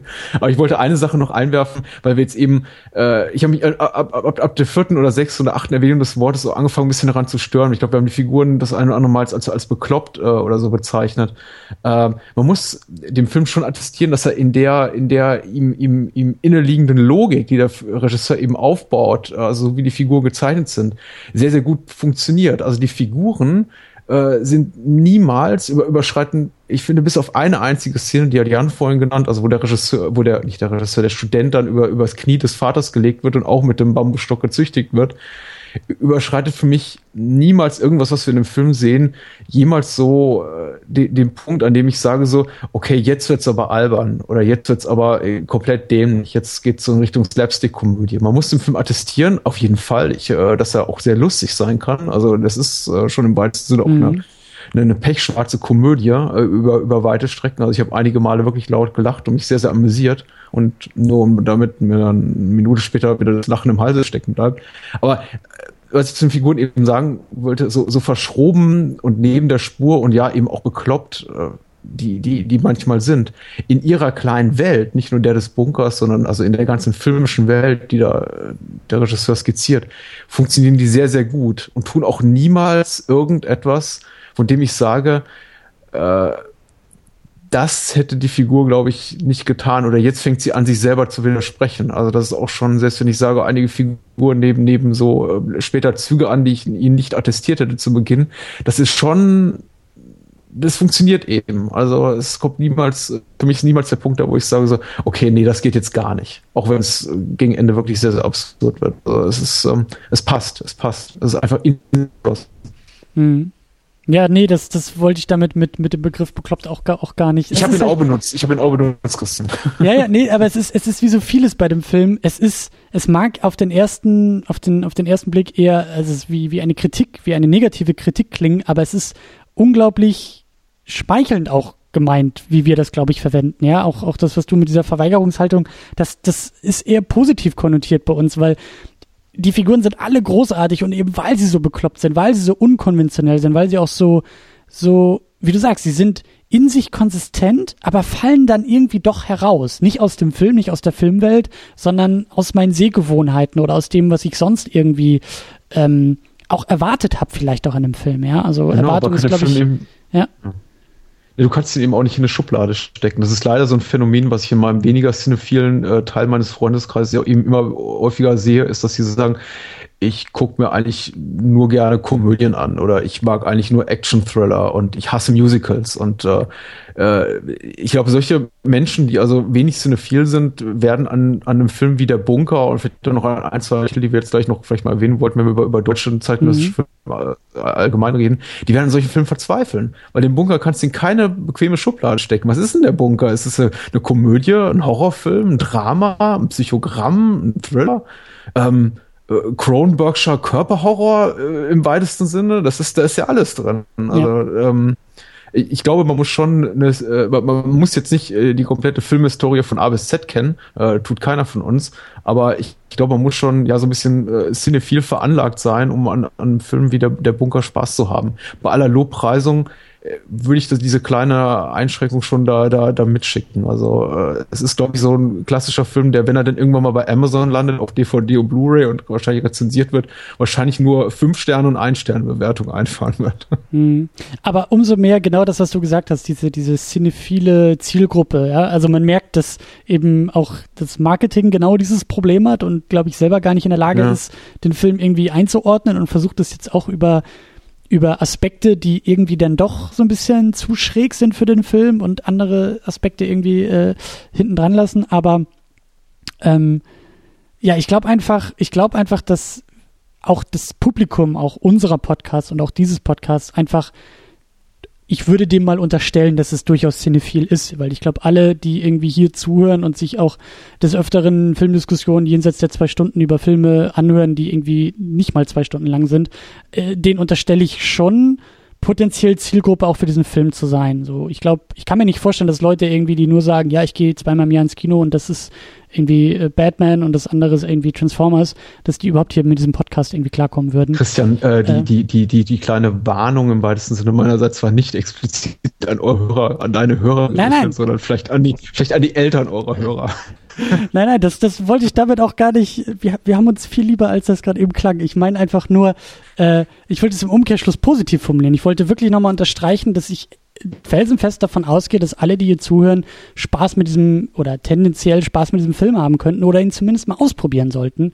Und äh, wer hier ja. auch länger zuhört, ich würde sogar, ich kann es nicht einschätzen und das ist ein gutes Zeichen. Ich weiß zum Beispiel auch echt nicht, ob das ein Film für Termino sein könnte, weil das könnte einer der wenigen deutschen Filme sein, wenn man ihm auch nicht vorher sagt, es ist ein deutscher Film, äh, der könnte ihm vielleicht auch was geben und das ist schon das größte Lob eigentlich, was ich jemals einem deutschen Film glaube ich, äh, anheften kann in Bezug irgendwie auf äh, Terminus Sehgewohnheiten. Deswegen äh, also guckt ihn euch an. Ich meine, wir sind sehr tief und sehr weit in der Diskussion. Das ist eigentlich schon viel zu spät, äh, das nochmal so zu formulieren, aber ich will es unbedingt nochmal sagen. Guckt euch diesen Film an, weil er wirklich, weil er Spaß macht und weil er, weil er sich, ja, weil er so schwer zu greifen ist. Und das ist irgendwie, das ist für mich ein großes Lob an dem Film, ein großes Lob an den Filmemacher und äh, der, der riesengroße Reiz an der ganzen Sache. Und ich würde halt schon auch gerne noch, und das wollten wir, glaube ich, auch alle, diese Diskussion nochmal Richtung, Richtung deutschen Film irgendwie aufmachen und auch vielleicht ein bisschen, ein bisschen größer ziehen.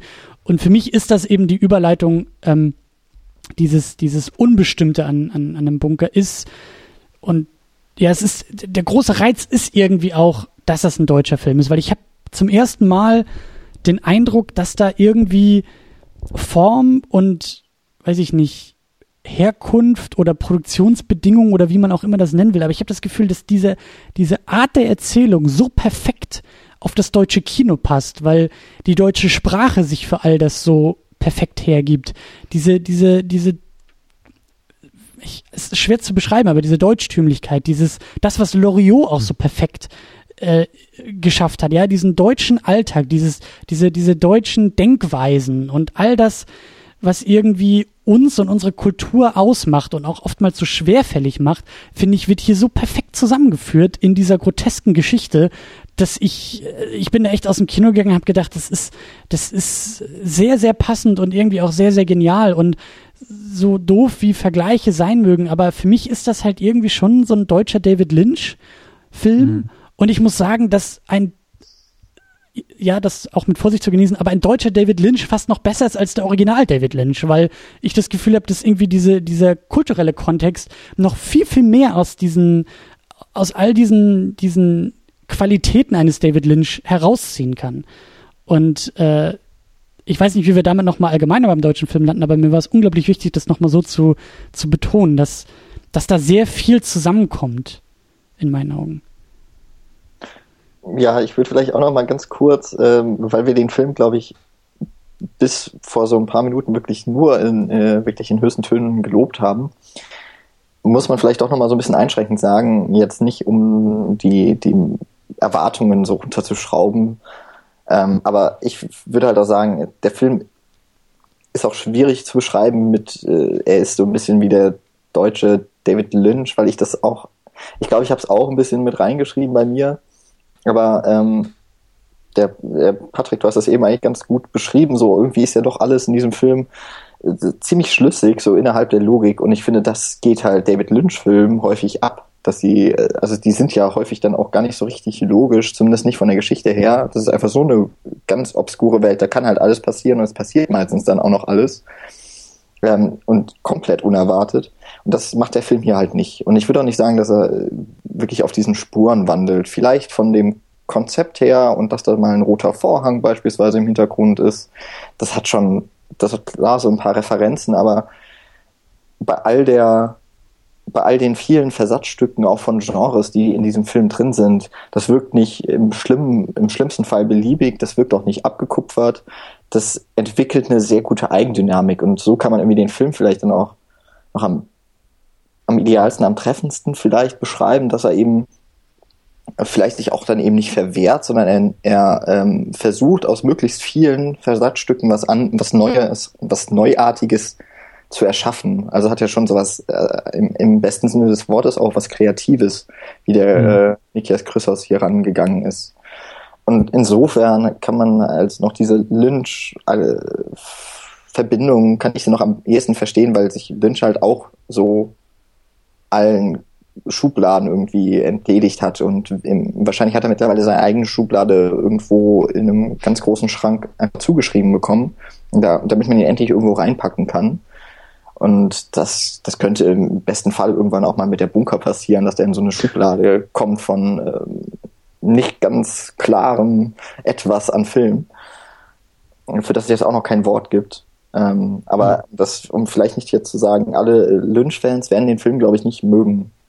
Also das ist ja so total, kann man das sowieso nie sagen, aber ähm, vielleicht nochmal so als Einschränkung. Obwohl der Film wirklich sehr mhm. gut ist. Ja, aber ja, ist vielleicht schon so ein bisschen zu meta jetzt sagen, weil dann wir verlassen schon so die Ebene des Films, sondern irgendwie kritisieren die Filmkritik des Films, aber äh, ist auch dieser, dieser Querverweis auf Lynch mittlerweile selber schon zu so einem Klischee innerhalb der deutschen Filmkritik oder der internationalen Filmkritik geworden. So im, im englischen Sprachraum sagt man mal Shorthand, irgendwie so, so, so ein äh, schlagkräftiger Kurzverweis, aber so eine, so eine Nachlässigkeit, mit der immer alles so äh, alles zusammen, unter dem alles zusammengefasst wird, was irgendwie obskur, verschroben, bizarr, gewaltverquer äh, oder sonst irgendwie ist es dann irgendwie Lynch-esque und äh, es ist einfach ein überstrapazierter Begriff. Deswegen, ich glaube, finden wir alle drei, also meine ich haben, ist immer so ein bisschen schade, dass ausgerechnet darauf das Marketing jetzt zurückgreift und eben auch viele Journalisten jetzt darauf zurückgreifen, weil sie vielleicht einfach faul sind oder in ihrem Leben nicht mehr als fünf Filme gesehen haben und davon waren irgendwie zwei von David Lynch. Ich weiß es nicht, ich sehe da eben eine ganze Menge. Ich meine, wir haben einiges jetzt fallen lassen. Helge Schneider wurde auch bemüht, aber ich habe Kronberg erwähnt, wir haben Loriot erwähnt, ich äh, ich meine, vielleicht Helge Schneider auch irgendwie über den Umweg und Christoph Schlingensief, Mutters Maske etc. pp. Also da, da sind eine ganze Menge Einflüsse, aber niemals irgendwie so direkt greifbar, sondern eben so im Sinne von, also geil, ne, da ist eine hm. Inspiration aus all diesen Quellen da, aber niemals äh, in, niemals Referenzpunkte in dem Sinne, wie es jetzt ein äh, Quentin Tarantino macht in Kill Bill, der ja einfach eins zu eins Szenen und Figuren zitiert sondern einfach eher so ein Gefühl, was wir aus anderen Filmen kennen. Insofern, ja. Lynch meinetwegen kann man benutzen, aber wenn jetzt da irgendwo zu lesen steht, äh, äh, der Bunker ist angelehnt an, an David Lynch's Eraserhead, dann denke ich mal, schafft es eine Erwartungshaltung, die, äh, die, der der Bunker nicht gerecht werden kann und auch die dem Bunker nicht gerecht wird. Der äh, ein Film ist, der auf eigenen Füßen steht und sowas nicht nötig hat. Also sowas. Das Eine Art von, von, äh, von, von, von Bärendienst, die man ihm mit diesem Kompliment so, ach du, ist ja ein Film wie von Lynch irgendwie erweist. Das, das ist eigentlich auch schon fast äh, eine eigene Diskussion, die dann auch über diesen Podcast, glaube ich, hinausgehen würde, weil ich will eigentlich. Entschuldige. Nee, nein, nein, nein, nein, das ist, äh, das ist gut angerissen, weil ich glaube, wir könnten uns, könnten uns noch, noch weiter darüber streiten, weil ich würde, glaube ich, ich habe es ja auch so ein bisschen aufgestellt, für mich ist das eigentlich ein spiritueller, eine spirituelle Fortsetzung zu Eraserhead. Ähm, ich bin aus dem Kino genauso gegangen, wie ich damals aus der Sichtung von Eraserhead rausgegangen bin, nämlich extrem ratlos, aber ähnlich emotional berührt. Und ähm, ich glaube, dass die Themen, die in Eraserhead in Richtung, äh, was ich gesehen habe, nämlich die Ängste eines werdenden Vaters, äh, habe ich hier sozusagen als nächsten Schritt gesehen, nämlich die Probleme eines seienden Vaters, einer, einer bestehenden Familie, die jetzt sozusagen diesem, diesem Kind, die keine Angst mehr vor dem Kind hat, sondern Angst, dass Angst, wie dieses Kind in die Welt entlassen wird und das eben versucht über Bildung und Erziehung und Familie irgendwie äh, ähm, zu kompensieren. Aber das führt definitiv über diese Diskussion äh, hinaus und äh, ähm, ist ist aber eine Einladung, vielleicht in den Kommentaren weiterzumachen. Ich hoffe auch, dass wir die eine oder andere Person vielleicht noch mitnehmen können in die Kommentare und äh, hoffentlich auch den, den Film irgendwie ähm, sich angucken will. Ähm, aber lass uns doch vielleicht eher den, die Abzweigung nehmen zum, zum deutschen Kino. Ähm, wir sind, bis auf Jan natürlich, der der absolute Oberexperte ist. Nein, äh, wir sind, glaube ich, alle nicht die, die Riesenexperten in Sachen, in Sachen deutschen Film, aber ich betone das sehr gerne, ich bin's am allerwenigsten, weil, wie schon öfter erwähnt, für mich ist der deutsche Film eigentlich erst seit, seit letztem Sommer, Schrägstrich Herbst, überhaupt so ein Thema.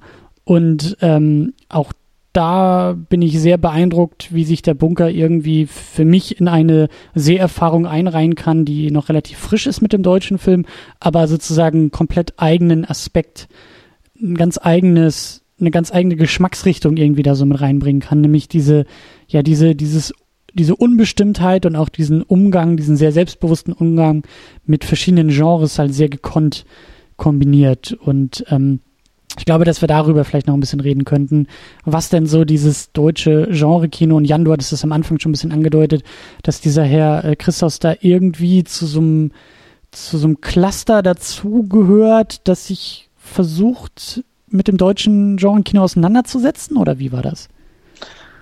Ja, genau. Also so wie ich das weiß oder äh, zu wissen glaube, gab es eben mal so ein Künstlerkollektiv, vor allem in Berlin, dessen Namen ich vergessen habe, dass ich so aber auch nicht wiederfinde. Ich glaube, da ist jetzt eben diese Bewegung Neue Deutscher Genrefilm irgendwie rausgegangen. Ich kann ja den Link dazu mal schicken, nochmal, mhm. man einfach mal da stöbern kann. Alles, was da verlinkt ist, dann auch von Filmen, die da gemacht wurden, sind, äh, die sind auch schon mal teilweise mit Vorsicht zu genießen. Aber immerhin, das ist so eine Sammlung auch mal von Sachen, wenn man sagt, okay, ja, Genrefilm aus Deutschland kennt man ja auch nicht so sehr, äh, wird wenig gemacht und wird dann fast noch weniger gesehen. Und vielleicht ist es äh, ist es erstmal ganz seltsam, dass wir bei der Bunker, wo wir, äh, glaube ich, Patrick sogar auch noch so sagt, ja, ne, also wenn du ja sagst, der, also der verweigert sich dann auch noch den Genrekonventionen, das ist ja eigentlich gerade das, was ein Genrefilm nicht machen sollte. Also um noch Genrefilm zu sein. Und jetzt reden wir aber eben gerade nach der Bunker und ich, ich bezeichne ihn nach wie vor irgendwie als vielleicht dann auch ein Genre-Cluster oder sowas. Ähm, dass man, dass man dann von da ausgehend diese Diskussion anstößt, was vielleicht bei der Bunker ganz gut ist und was, glaube ich, auch diese Bewegung neuer deutscher Genrefilm will, ist ähm, das Genre-Kino nur zum einen mal wieder etablieren, auch äh, im deutschsprachigen Raum, ist ja nicht so, dass Genre-Kino hier nicht funktionieren würde. Äh, ne? Zuletzt Star Wars, äh, jetzt glaube ich acht Millionen Zuschauer oder sowas in Deutschland alleine.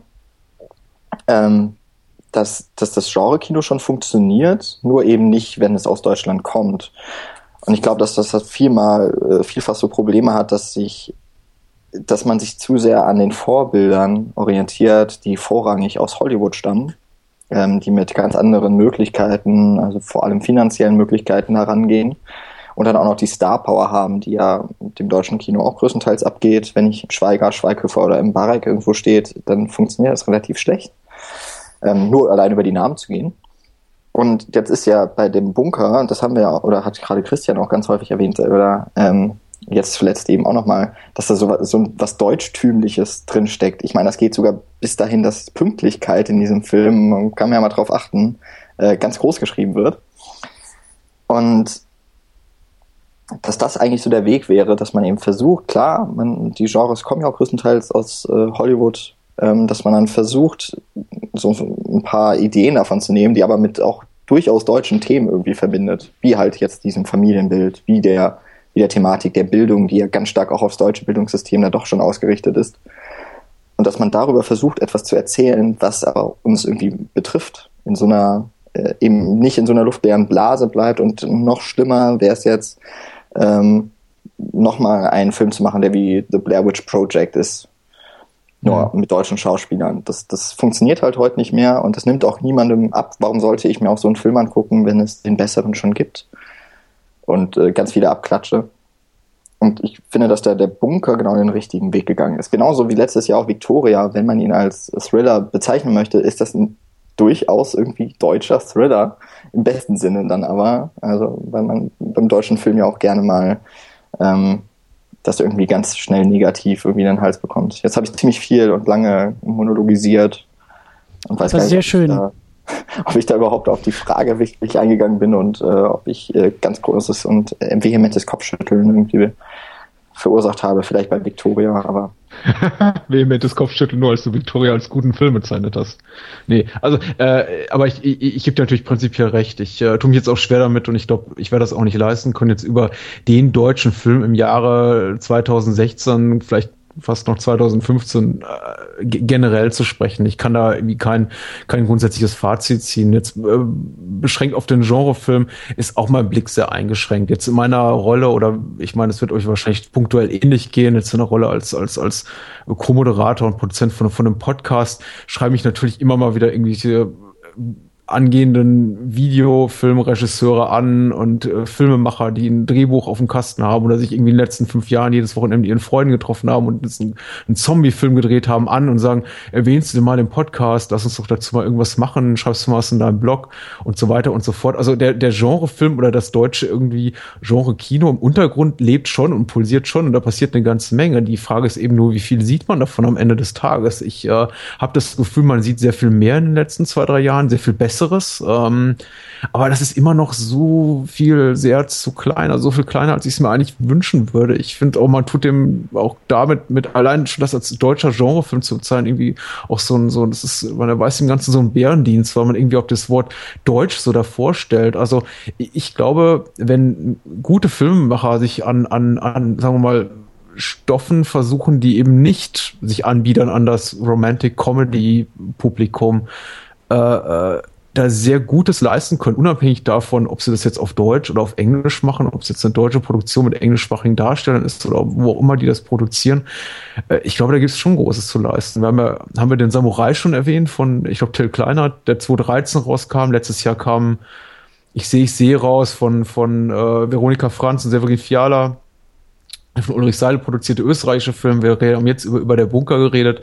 Äh, Masks von Andreas Marschall fällt mir da auch noch ein. Der hat auch ja zuletzt hier letztes Jahr mit äh, German Angst auch was mit, mit, mit Jörg Buttgereit wieder gemacht, der jetzt auch nach vielen Jahren Abstinenz wieder auf die Kino-Leinwand zurückgekehrt äh, ist über den Weg des Crowdfunding. Also da gibt's ja schon einiges, was da in Deutschland passiert. Und das sind auch nicht alles.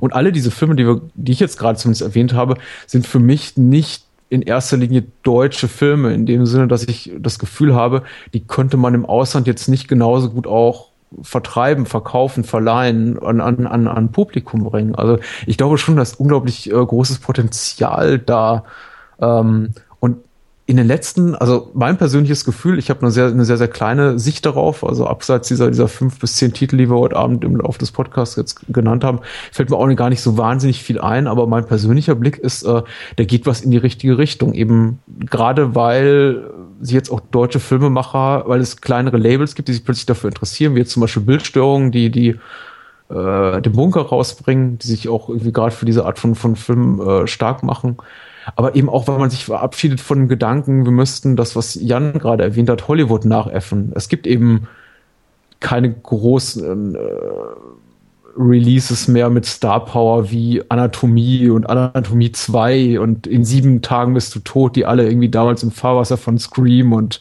I Know What You Did Last Summer und so schwammen. Also man hat sich, glaube ich, man hat einfach gemerkt, damit, damit kannst du damit kannst du keinen Blumentopf irgendwo gewinnen. Damit kriegst du ein, zwei Millionen Zuschauer, aber dann ist irgendwie auch gut, sondern äh, man geht gerade wirklich in interessanteren, unkonventionelleren Weg. Zumindest wenn ich jetzt auf Filmemacher gucke, wie, wie Christos, wie Till Kleinert, wie, wie, wie Veronika Franz und, und äh, der Herr Fiala. Also finde ich gerade super spannend. Und gibt auch genug ja. alte Hasen, die das fördern. Ich meine, Leute wie Dominik Graf, die äh, etabliert sind in der Film- und Fernsehlandschaft äh, seit, seit, seit über 30 Jahren, machen sich eben auch dafür stark, gehen auf Festivals, stellen neue Filmemacher vor, äh, setzen sich ein dafür, dass irgendwie alte, alte Filme, irgendwie äh, europäische Genreproduktionen der 70er, 80er, 90er Jahre wieder aufgeführt werden in, in Retrospektiven. Ähm, das ist, äh, ist gerade eine ganz spannende Zeit und ich glaube, ich vermeine einen Aufschwung dazu verspüren, qualitativ. Ich glaube, das ist auch gerade so das ganz Wichtige. Du hast äh, eben so Anatomie beispielsweise äh, genannt. Dann gab es noch das Experiment, wenn man jetzt mal so die beiden mhm. gerade nimmt. Ähm, ist, dass es immer mal so ein paar Ausreißer dann gibt, äh, Genrefilme, die dann auch mal das Publikum erreichen. Ich äh, bin mir jetzt gar nicht sicher, letztes oder vorletztes Jahr war Who Am I immerhin mit, ich glaube, so 800, 900.000 Zuschauern ein respektabler Erfolg. Ja, ich glaube, Stereo war auch okay. Stimmt, Stereo, ähm, also das Problem ist ja jetzt, wir haben jetzt die Filme, die du eben äh, genannt hast, so die, die aus den letzten Jahren so stammen, die, da ist so ein bisschen das Problem, dass sie nicht ankommen beim Publikum. Mhm. Aber ich, ich könnte mir gut vorstellen, dass gerade also zu Ich sehe, ich sehe, planen wir auch noch eine Folge bei uns, ähm, dass wir es im Moment mit einer Qualität im deutschen, deutschsprachigen Genre-Kino zu tun haben, die sehr viel ähm, ja jetzt vielleicht auch mal über einen längeren Zeitraum auch bestehen kann. Also man kann ja niemandem oder man kann ja dem deutschen Film generell nicht vorwerfen, dass er, dass da nicht Leute sind, die super ausgebildet sind. Wir haben super viele gute Regisseure von Filmhochschulen, Drehbuchautoren. Die meisten bekommen dann eben nicht das Vertrauen, das alles umzusetzen. Aber ich bin da noch ganz gespannt, ob das vielleicht dann doch auch, das im Endeffekt müssen auch die Sender da was machen oder eben die Filmförderung muss komplett umgestellt werden, dass da einfach auch mal anders verteilt werden kann. Also es müssen einfach Leute da sein, die mit ein bisschen Geld im Hintergrund an diesen jungen Leuten mit dem Talent vertrauen. Absolut richtig, ja. Ähm, Und anders ich finde gut, dass du das erwähnst. Wir sollten nochmal explizit erwähnen, der Bunker ist komplett eigenfinanziert. Kein ja. Cent von der Filmförderung, während äh, Filmförderung in jeden Till Schweiger-Film drei bis fünf Millionen Euro reinsteckt. Also ja, aber da also schon irgendwas schief. Das, das ist, äh, ich, ich liebe diese Diskussion jetzt schon. Äh, ich sitze hier und höre euch zu, weil ich, wie gesagt, das Gefühl habe, ich bin da noch ganz frisch und ganz neu in dieser ganzen Thematik und äh, freue mich halt umso mehr, mich auch damit auseinandersetzen zu können. Aber ich habe da so zwei Sachen rausgehört, die so ein bisschen auch gegeneinander äh, arbeiten. Also so, so, so ein Widerspruch, den ihr irgendwie ähm, herausgearbeitet habt, nämlich das Publikum und die Filmförderung. Und das ist, glaube ich, die gleiche Diskussion, die irgendwie ja schon seit Ewigkeiten so im öffentlich-rechtlichen Fernsehen irgendwie auch geführt wird oder auch, auch beim Radio ist ja eben so diese Frage der naja, es gibt diese öffentlich-rechtliche Struktur und das ist für mich halt eben auch Filmförderung, weil die kommt ja auch teilweise aus öffentlich-rechtlichen Mitteln irgendwie. Ähm, und dann ist da immer wieder auch so diese, dieses Argument, so ja, aber man kann ja nicht nur irgendwie dieses kleine Nischending äh, produzieren, was dann irgendwie nachts um äh, 0.30 Uhr gesendet wird und von den drei Kritikern gelobt wird, aber es äh, erreicht kein Publikum. Mhm. So, also dieser, dieser, dieser Spagat, den glaube ich generell so diese deutsche Medienlandschaft ja auch ausmacht, zu sagen, okay, wir haben irgendwie so ein, wir arbeiten mit Auftrag und wir arbeiten mit öffentlichen Geldern und versuchen ja auch zu fördern und versuchen zu kultivieren, aber gleichzeitig muss man ja irgendwie auch ein Publikum mitnehmen und mitdenken. Und das ist, das ist ein, das ist ein spannender Widerspruch, den ich so noch gar nicht auf dem Schirm hatte, den wir jetzt auch nicht auflösen können, weil, weil was, also um jetzt mal so diesen, diesen äh, Teufelsadvokaten zu spielen, was bringt es denn, wenn jetzt ganz, ganz viel Geld und Energie in Talentförderung eines deutschen Genres, ja, deutscher Nachwuchs irgendwie gesteckt wird und dann erreicht es aber kein Publikum, weil man vielleicht sagen kann, naja, das deutsche Publikum will das einfach nicht sehen. Mhm. So, das ist, glaube ich, so, so dieses Argument, was, was schnell gemacht wird und was, glaube ich, ich glaube, da müssen auch, auch junge Filmemacher und Filmemacherinnen aktiv gegen arbeiten, gegen dieses Argument, weil unabhängig von der Qualität, was man jetzt über Victoria nun inhaltlich qualitativ denkt, aber ich fand es irgendwie schon auch krass irgendwie, ich habe das nur im Augen, Augenwinkel gesehen, aber der hat jetzt auch nicht das Riesenpublikum erreicht, weder national noch international. Und wie gesagt, unabhängig von der Qualität, aber er war doch zumindest irgendwie in meinen Kreisen, ich hatte den Eindruck, der wird größer diskutiert. Das scheint ein Hit zu sein, unabhängig von Qualität, sondern da wird drüber geredet, das interessiert Leute, aber anscheinend dann doch wieder nicht die Masse. Und ich weiß nicht, irgendwie es, ja, naja, aber das ist das alte Argument Kunst, Kunst kontra Kommerz. Ich meine, du hast ja die, du hast ja gesagt, du spielst jetzt hier bewusst den Advokat des Teufels. Das ist jetzt nicht primär deine Meinung, aber Richtig. du hast natürlich irgendwie vollkommen recht. Natürlich wird da immer das, an, an das eingebaute Publikum gedacht. Natürlich eher mal zwei Millionen in äh, Till Schweiger Film reingesteckt, von dem man weiß, ach, der kriegt seine fünf Millionen Zuschauer, als in möglicherweise eine, eine floppende deutsche Genreproduktion, die irgendwie dann in acht Kinos mit am Ende 5000 Zuschauern rumdümpelt, wie es wahrscheinlich tragischerweise für der Bunker der Fall sein wird. Ein Film, der wahrscheinlich erst auf DVD, Blu-ray und, und im Streaming da sein Publikum finden wird. Aber ich meine, so kann man eben nicht vorgehen. Ich meine, dafür ist eben auch Filmförderung da, zu fördern. Und äh, es ist äh, äh, natürlich muss man auch das alles in der richtigen Relation sehen. Also ein Film wie Der Bunker zu fördern mit Darstellern, die eben äh, ein, einen Bruchteil der Gage eines Till Schweigers oder Elias Mbarek oder sonst was äh, kassieren, nämlich vielleicht irgendwie ein paar tausend Euro.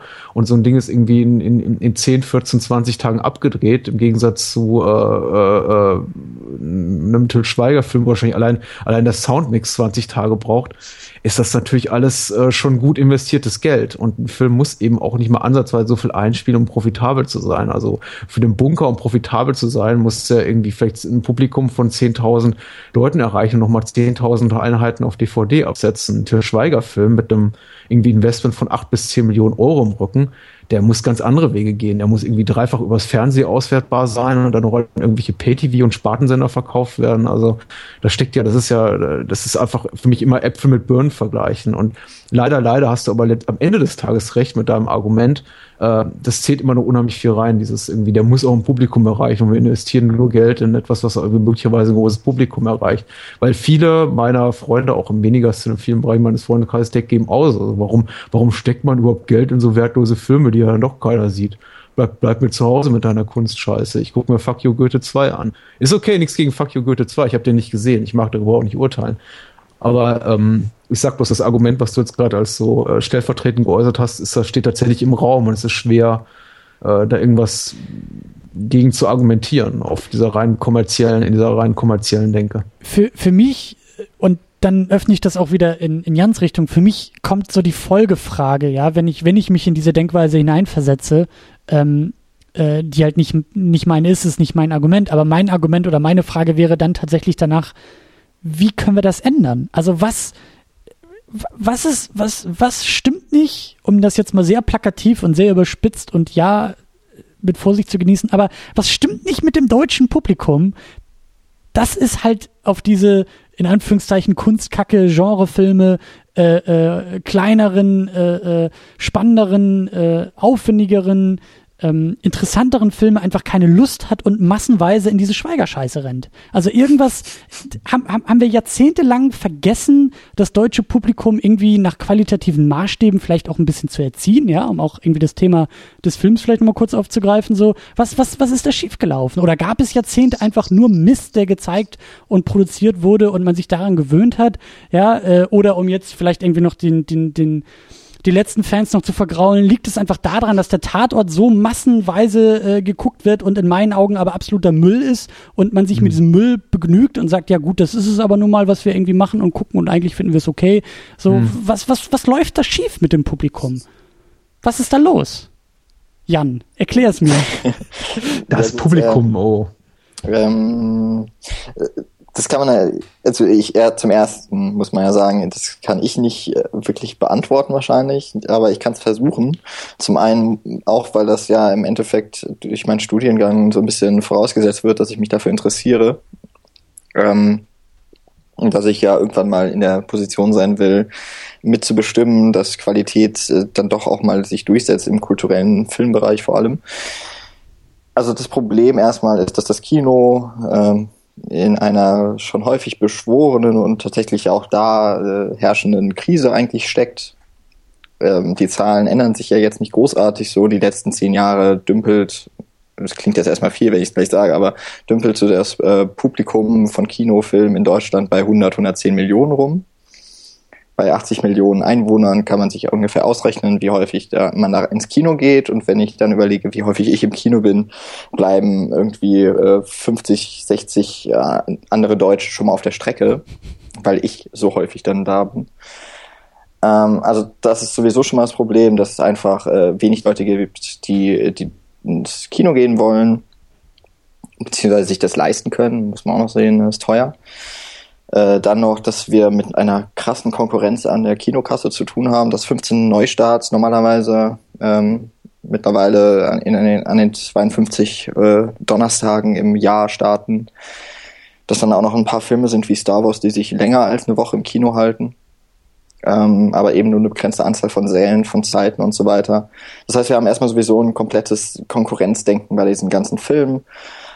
Äh, das Publikum ist überfordert und letzten Endes sind es halt die Filme, die viel gesehen werden, die entweder sowieso schon über die Marke, sprich ne, Franchising funktionieren oder eben übers dicke Marketing. Meistens mhm. verbindet sich das beides mittlerweile. Ne? Jurassic World beispielsweise. Ich kann mir nicht vorstellen, dass irgendjemand in Deutschland an einer, an einem Plakat von dem Film ähm, an jeder Straßenecke irgendwie vorbeigekommen ist im Sommer.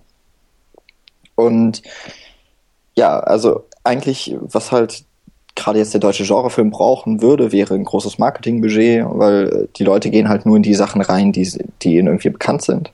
Und das bekommen die Filme nicht, auch schon, weil, weil wenn man jetzt hört, ne, der Bunker ist komplett eigenfinanziert, wo soll das Geld nur fürs Marketing herkommen, dann kann man froh sein, dass der überhaupt ins Kino kommt. Ähm, was ich auch sehr schätze. Ähm, hm. Dann haben wir noch das, das ist jetzt so ein Problem. Ähm, man müsste, das Einzige, womit man das Publikum auf Dauer gewinnen kann für sich, ist, dass man kontinuierlich für Qualität sorgt. Insofern, ähm, klar, man kann auch immer an die Filmemacher rantreten und sagen, hey, hier macht mal was, aber um ganz ehrlich zu sein, als Regisseur bist du nicht, wirst nicht darauf ausgebildet, äh, einen Film zu vermarkten.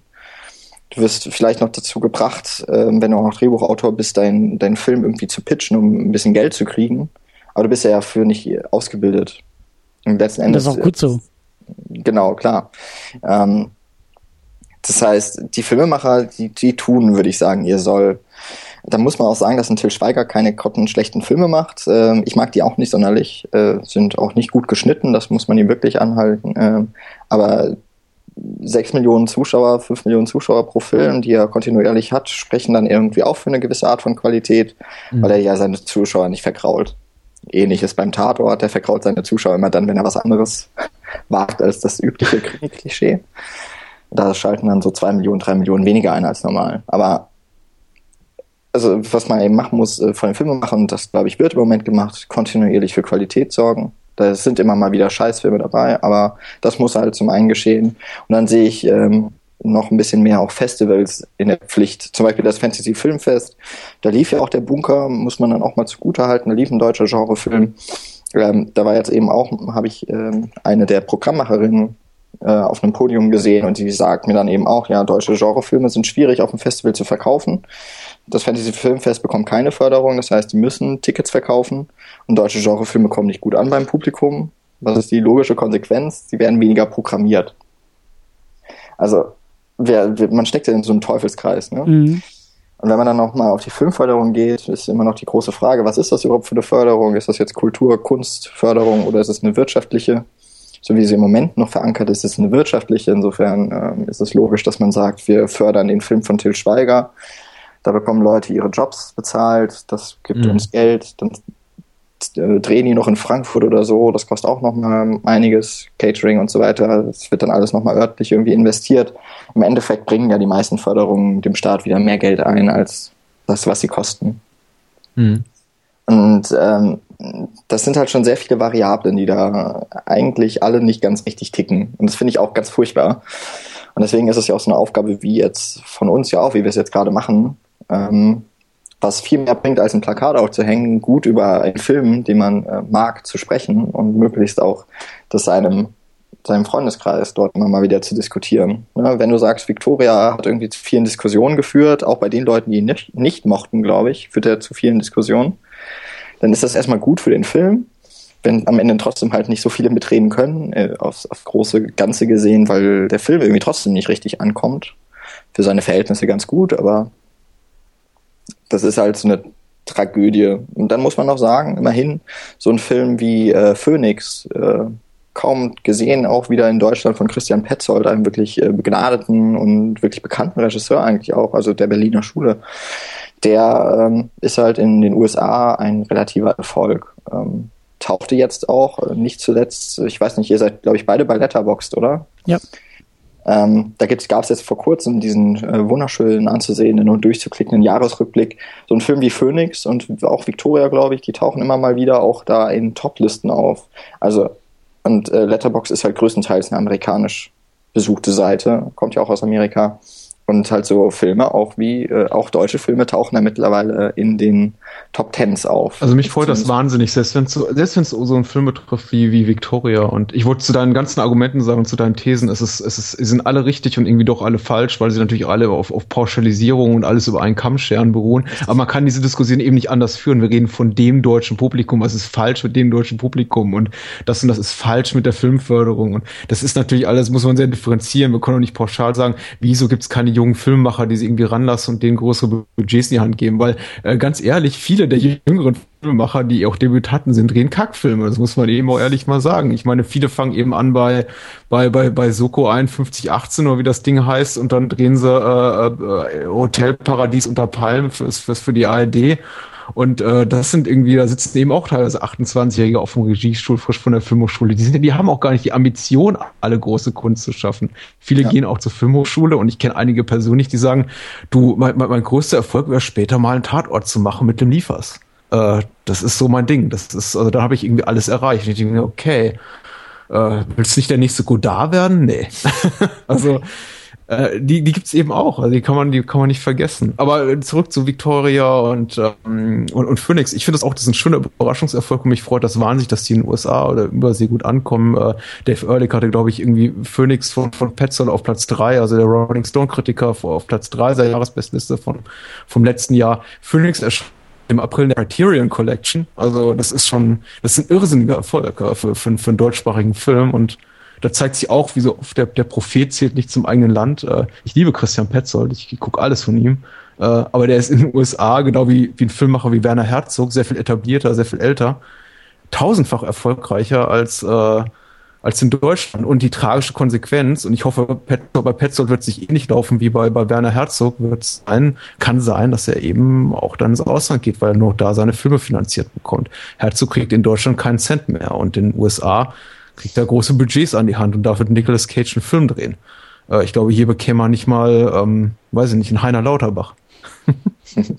ja, Sebastian Schipper geht ja jetzt auch nach Amerika erstmal für den nächsten Film. Ja, und Florian Henkel von Donnersmark ist schon gegangen. Und, äh, ich bin hier, ganz froh, dass wir ihn, ich, ich bin ganz froh, dass wir ihn los waren. Ja, er ist zurück leider. Oder Uwe Boll. Ja. aber, aber ich finde es halt, äh, klar, äh, man, man kann da subjektiv rangehen und sagen, Victoria ist vielleicht kein guter Film. Ich, ich verstehe nicht, wie man ihn nicht super finden kann. Oder also ich, ich muss es ja akzeptieren. Ich freue mich für den Erfolg, auch wenn ich den Film jetzt selber nicht so. Ja, also ich finde halt, es ist schön, dass irgendwie auch dann eben der Film und Phoenix beispielsweise, das sind auch vor allem mal zwei deutsche Filme, die sind irgendwie zu Recht dann auch mal erfolgreich und ich glaube da, auch wenn du ihn jetzt nicht so magst, das sind ja jetzt wenigstens mal Filme, für die man sich nicht schämen muss, dass sie im Ausland irgendwie auch geguckt werden. Wenn ich mir ja, keines, denke, dass, keinesfalls, nein, nein. Ja, und äh, ich meine, das zeigt ja auch, anscheinend ist ja das deutsche Kino ganz gut, wenn auch äh, im Ausland Leute erstens diese Filme gucken und sie dann auch noch gut bewerten. Und ich nehme auf man kann bei IMDb und Moviepilot und wahrscheinlich auch Letterboxd sagen, was man will, was das jetzt alles bedeutet. Aber im Endeffekt ist, ist da immerhin ein Teil des Publikums, das nun mal auch den Massenmarkt bestimmt. Das bin ja nicht ich alleine, das sind nicht wir drei. Und wenn halt da die Filme eine gute Bewertung bekommen, ist es ja auch was Schönes. Es bedeutet mir nicht so wahnsinnig viel, aber das ähm, zeigt eben dann doch, dass vielleicht auch mal was in der Masse und gut ankommt. Mhm. Und dann freut es mich vor allem, wenn es Filme sind, die ich mag und die ich für gut gemacht und äh, sehenswert halte. Mhm. So, deutscher Genrefilm, haben wir jetzt gar nicht viel mehr viel zugesagt. Nein, aber ich fand die, ich fand die Diskussion trotzdem sehr, sehr gut. Also, äh, ich werde nicht müde, mich näher mit diesem Thema zu beschäftigen und auch dem deutschen Film immer mehr Chancen zu geben. Ich meine, ich habe ja gerade eben auch sehr über das deutsche Publikum geschimpft und bis vor einem, weiß ich nicht, halben Jahr, dreiviertel Jahr war ich ja selber Teil des Problems, weil ich selber gesagt habe, so deutscher Film interessiert mich halt nicht die Bohne. Also lass mich in Ruhe damit, gucke ich mir nicht an. Und äh, ja, also ähm, wie gesagt, das ist ein Langzeitprojekt und äh, das Interesse wird immer größer und auch durch solche Diskussionen. Es interessiert mich auch immer mehr, wie, wie diese Filme gemacht werden und wer sie macht und, und warum sie gemacht werden und mit welchen Mitteln sie gemacht werden und all das ähm, interessiert mich, wie gesagt, einfach immer mehr und äh, ja, ich hoffe auch, dass wir da. Man, man, muss ja mal fairerweise dem, dem imaginären deutschen Publikum gegenüber auch mal ganz fair sein und sagen, es ist kein Deutsch schlechter oder besser als äh, das Kinopublikum in irgendeinem anderen Land. Auch in den USA war jetzt, äh, sind einige Filme so in den Top-Box-Office, äh, unter den Top-Box-Office-Erfolgen 2015, von denen man sagt, naja, ja, also dass Ride Along 2 es geschafft hat, jetzt Star Wars von der Top 1 zu. Ja, ja. Ich bin auch ein Freund der Fast and the Furious Reihe, aber der siebte Teil war jetzt wirklich kein, kein, kein glanzvoller bisheriger Abschlusspunkt der Reihe und über, über die Qualität von Jurassic World würde ich sagen, lässt sich auch trefflich streiten. Ich glaube, zweiterfolgreichster Film in den USA des letzten Jahres. Mhm. Jungs, Nun, Jungs, ja. Jungs, Jungs, Jungs, ihr macht da wieder neue Fässer auf. Also mich über Jurassic World zu streiten, hatte ich ja sowieso irgendwann nochmal mit dir vor, Patrick, aber du, du traust dich ja nicht. Doch, mir ist das egal. Ich habe da, nee, nee, ich habe da, ich, ich, ich mache da keine Gefangenen. Jurassic World ist mir sowas von scheißegal. und also, den mache ich in Grund und Boden nieder, aber allein mir fehlt die Zeit. ja, ja, ja. Okay, wer weiß, gut. wer weiß. Wir finden schon noch zusammen. Das, das hoffe ich, ja. Aber wir, wir, wir ziehen die Kreise gerade immer größer und ähm, äh, ja. Zeit. Ja, genau, genau. Ich glaube, ich glaube, wir sollten langsam äh, eher die Kreise wieder, wieder kleiner ziehen und ich äh, tue es einfach, indem ich mich erstmal bei euch bedanke. Das war eine sehr, sehr schöne Diskussion und eine sehr, sehr schöne Ausgabe und auch ein sehr, sehr schöner Film, den wir besprochen haben. Deswegen nochmal vielen Dank auch, dass ihr mich da auch so ein bisschen inspiriert habt und äh, dass ihr dabei wart. Ja, äh, wenn ihr weiter euch informieren wollt, ich glaube, ihr tut es sowieso schon, ihr kennt die Podcasts ja sowieso schon, aber ich tue es noch einmal, ich sage es noch einmal, ähm, ihr könnt natürlich Patrick beim Bahnhofskino zuhören. Das könnt ihr am besten, wenn ihr auf bahnhofskino.com geht oder bei Twitter unter @bahnhofskino oder bei Facebook auch unter facebook.com slash Bahnhofskino euch in die jeweiligen, wie sagt man so schön, sozialen Kanäle irgendwie eindingst äh, und dort folgt und äh, zuhört vor allen Dingen. Und es geht mit Jan natürlich auch bei der Cinecouch, cinecouch.net, at cinecouch und unter facebook.com slash cinecouch. Und ich glaube auch, dass wir in den nächsten Wochen und Monaten sowieso nochmal des Öfteren miteinander sprechen werden, auch in dieser Sendung. Ich kann mir vorstellen, ich mal wieder bei euch. Ähm, deswegen, Jungs, äh, vielen, vielen Dank und das war eine sehr, sehr, sehr schöne Ausgabe. Und wenn ihr Cine Couch oder Second Unit oder Bahnhofskino bei iTunes sucht, hinterlasst doch eine positive Bewertung, falls ihr uns schon kennt. Auch ja. falls ihr uns nicht kennt, dann kennt ihr uns jetzt. Ach, ach so, auch falls ihr uns nicht kennt, okay. Ja. genau, aber das genau. ist, ja. ja. Ähm, weil ich jetzt gerade in einer kurzen Pause nicht gemacht habe, ja, vielen Dank für die Einladung. Beziehungsweise in dem Fall habe ich mich jetzt äh, dann irgendwie auch ein bisschen mit selbst eingeladen noch. Ähm, insofern dann auch danke fürs äh, mich mitreden lassen. Macht ja immer wieder Spaß und ja, freue ich mich schon. Auch noch so ein paar Gedanken mit deutschen Filmen und so weiter. Da habe ich ja jetzt äh, hier ein paar Leute, mit denen man da gut diskutieren kann, habe ich schon gemerkt. Sehr schön, ja. Ja, lasst es uns äh, öfter tun, gerade über den deutschen Film. Wo und wie ist mir ziemlich wumpe. Hauptsache, äh, ich habe Grund, mich mehr mit dem deutschen Film zu beschäftigen. Mach das, ja. Sehr schön. Dann äh, hören wir uns bis zum nächsten Mal und äh, macht es gut und äh, geht ins Kino und schaut euch gute Filme an. Punkt. Zum Beispiel der Bunker. Ja, genau. Zum Beispiel. Der Bunker. Absolut. Sehr schön. Bis dahin. Tschüss. Adios. Ciao.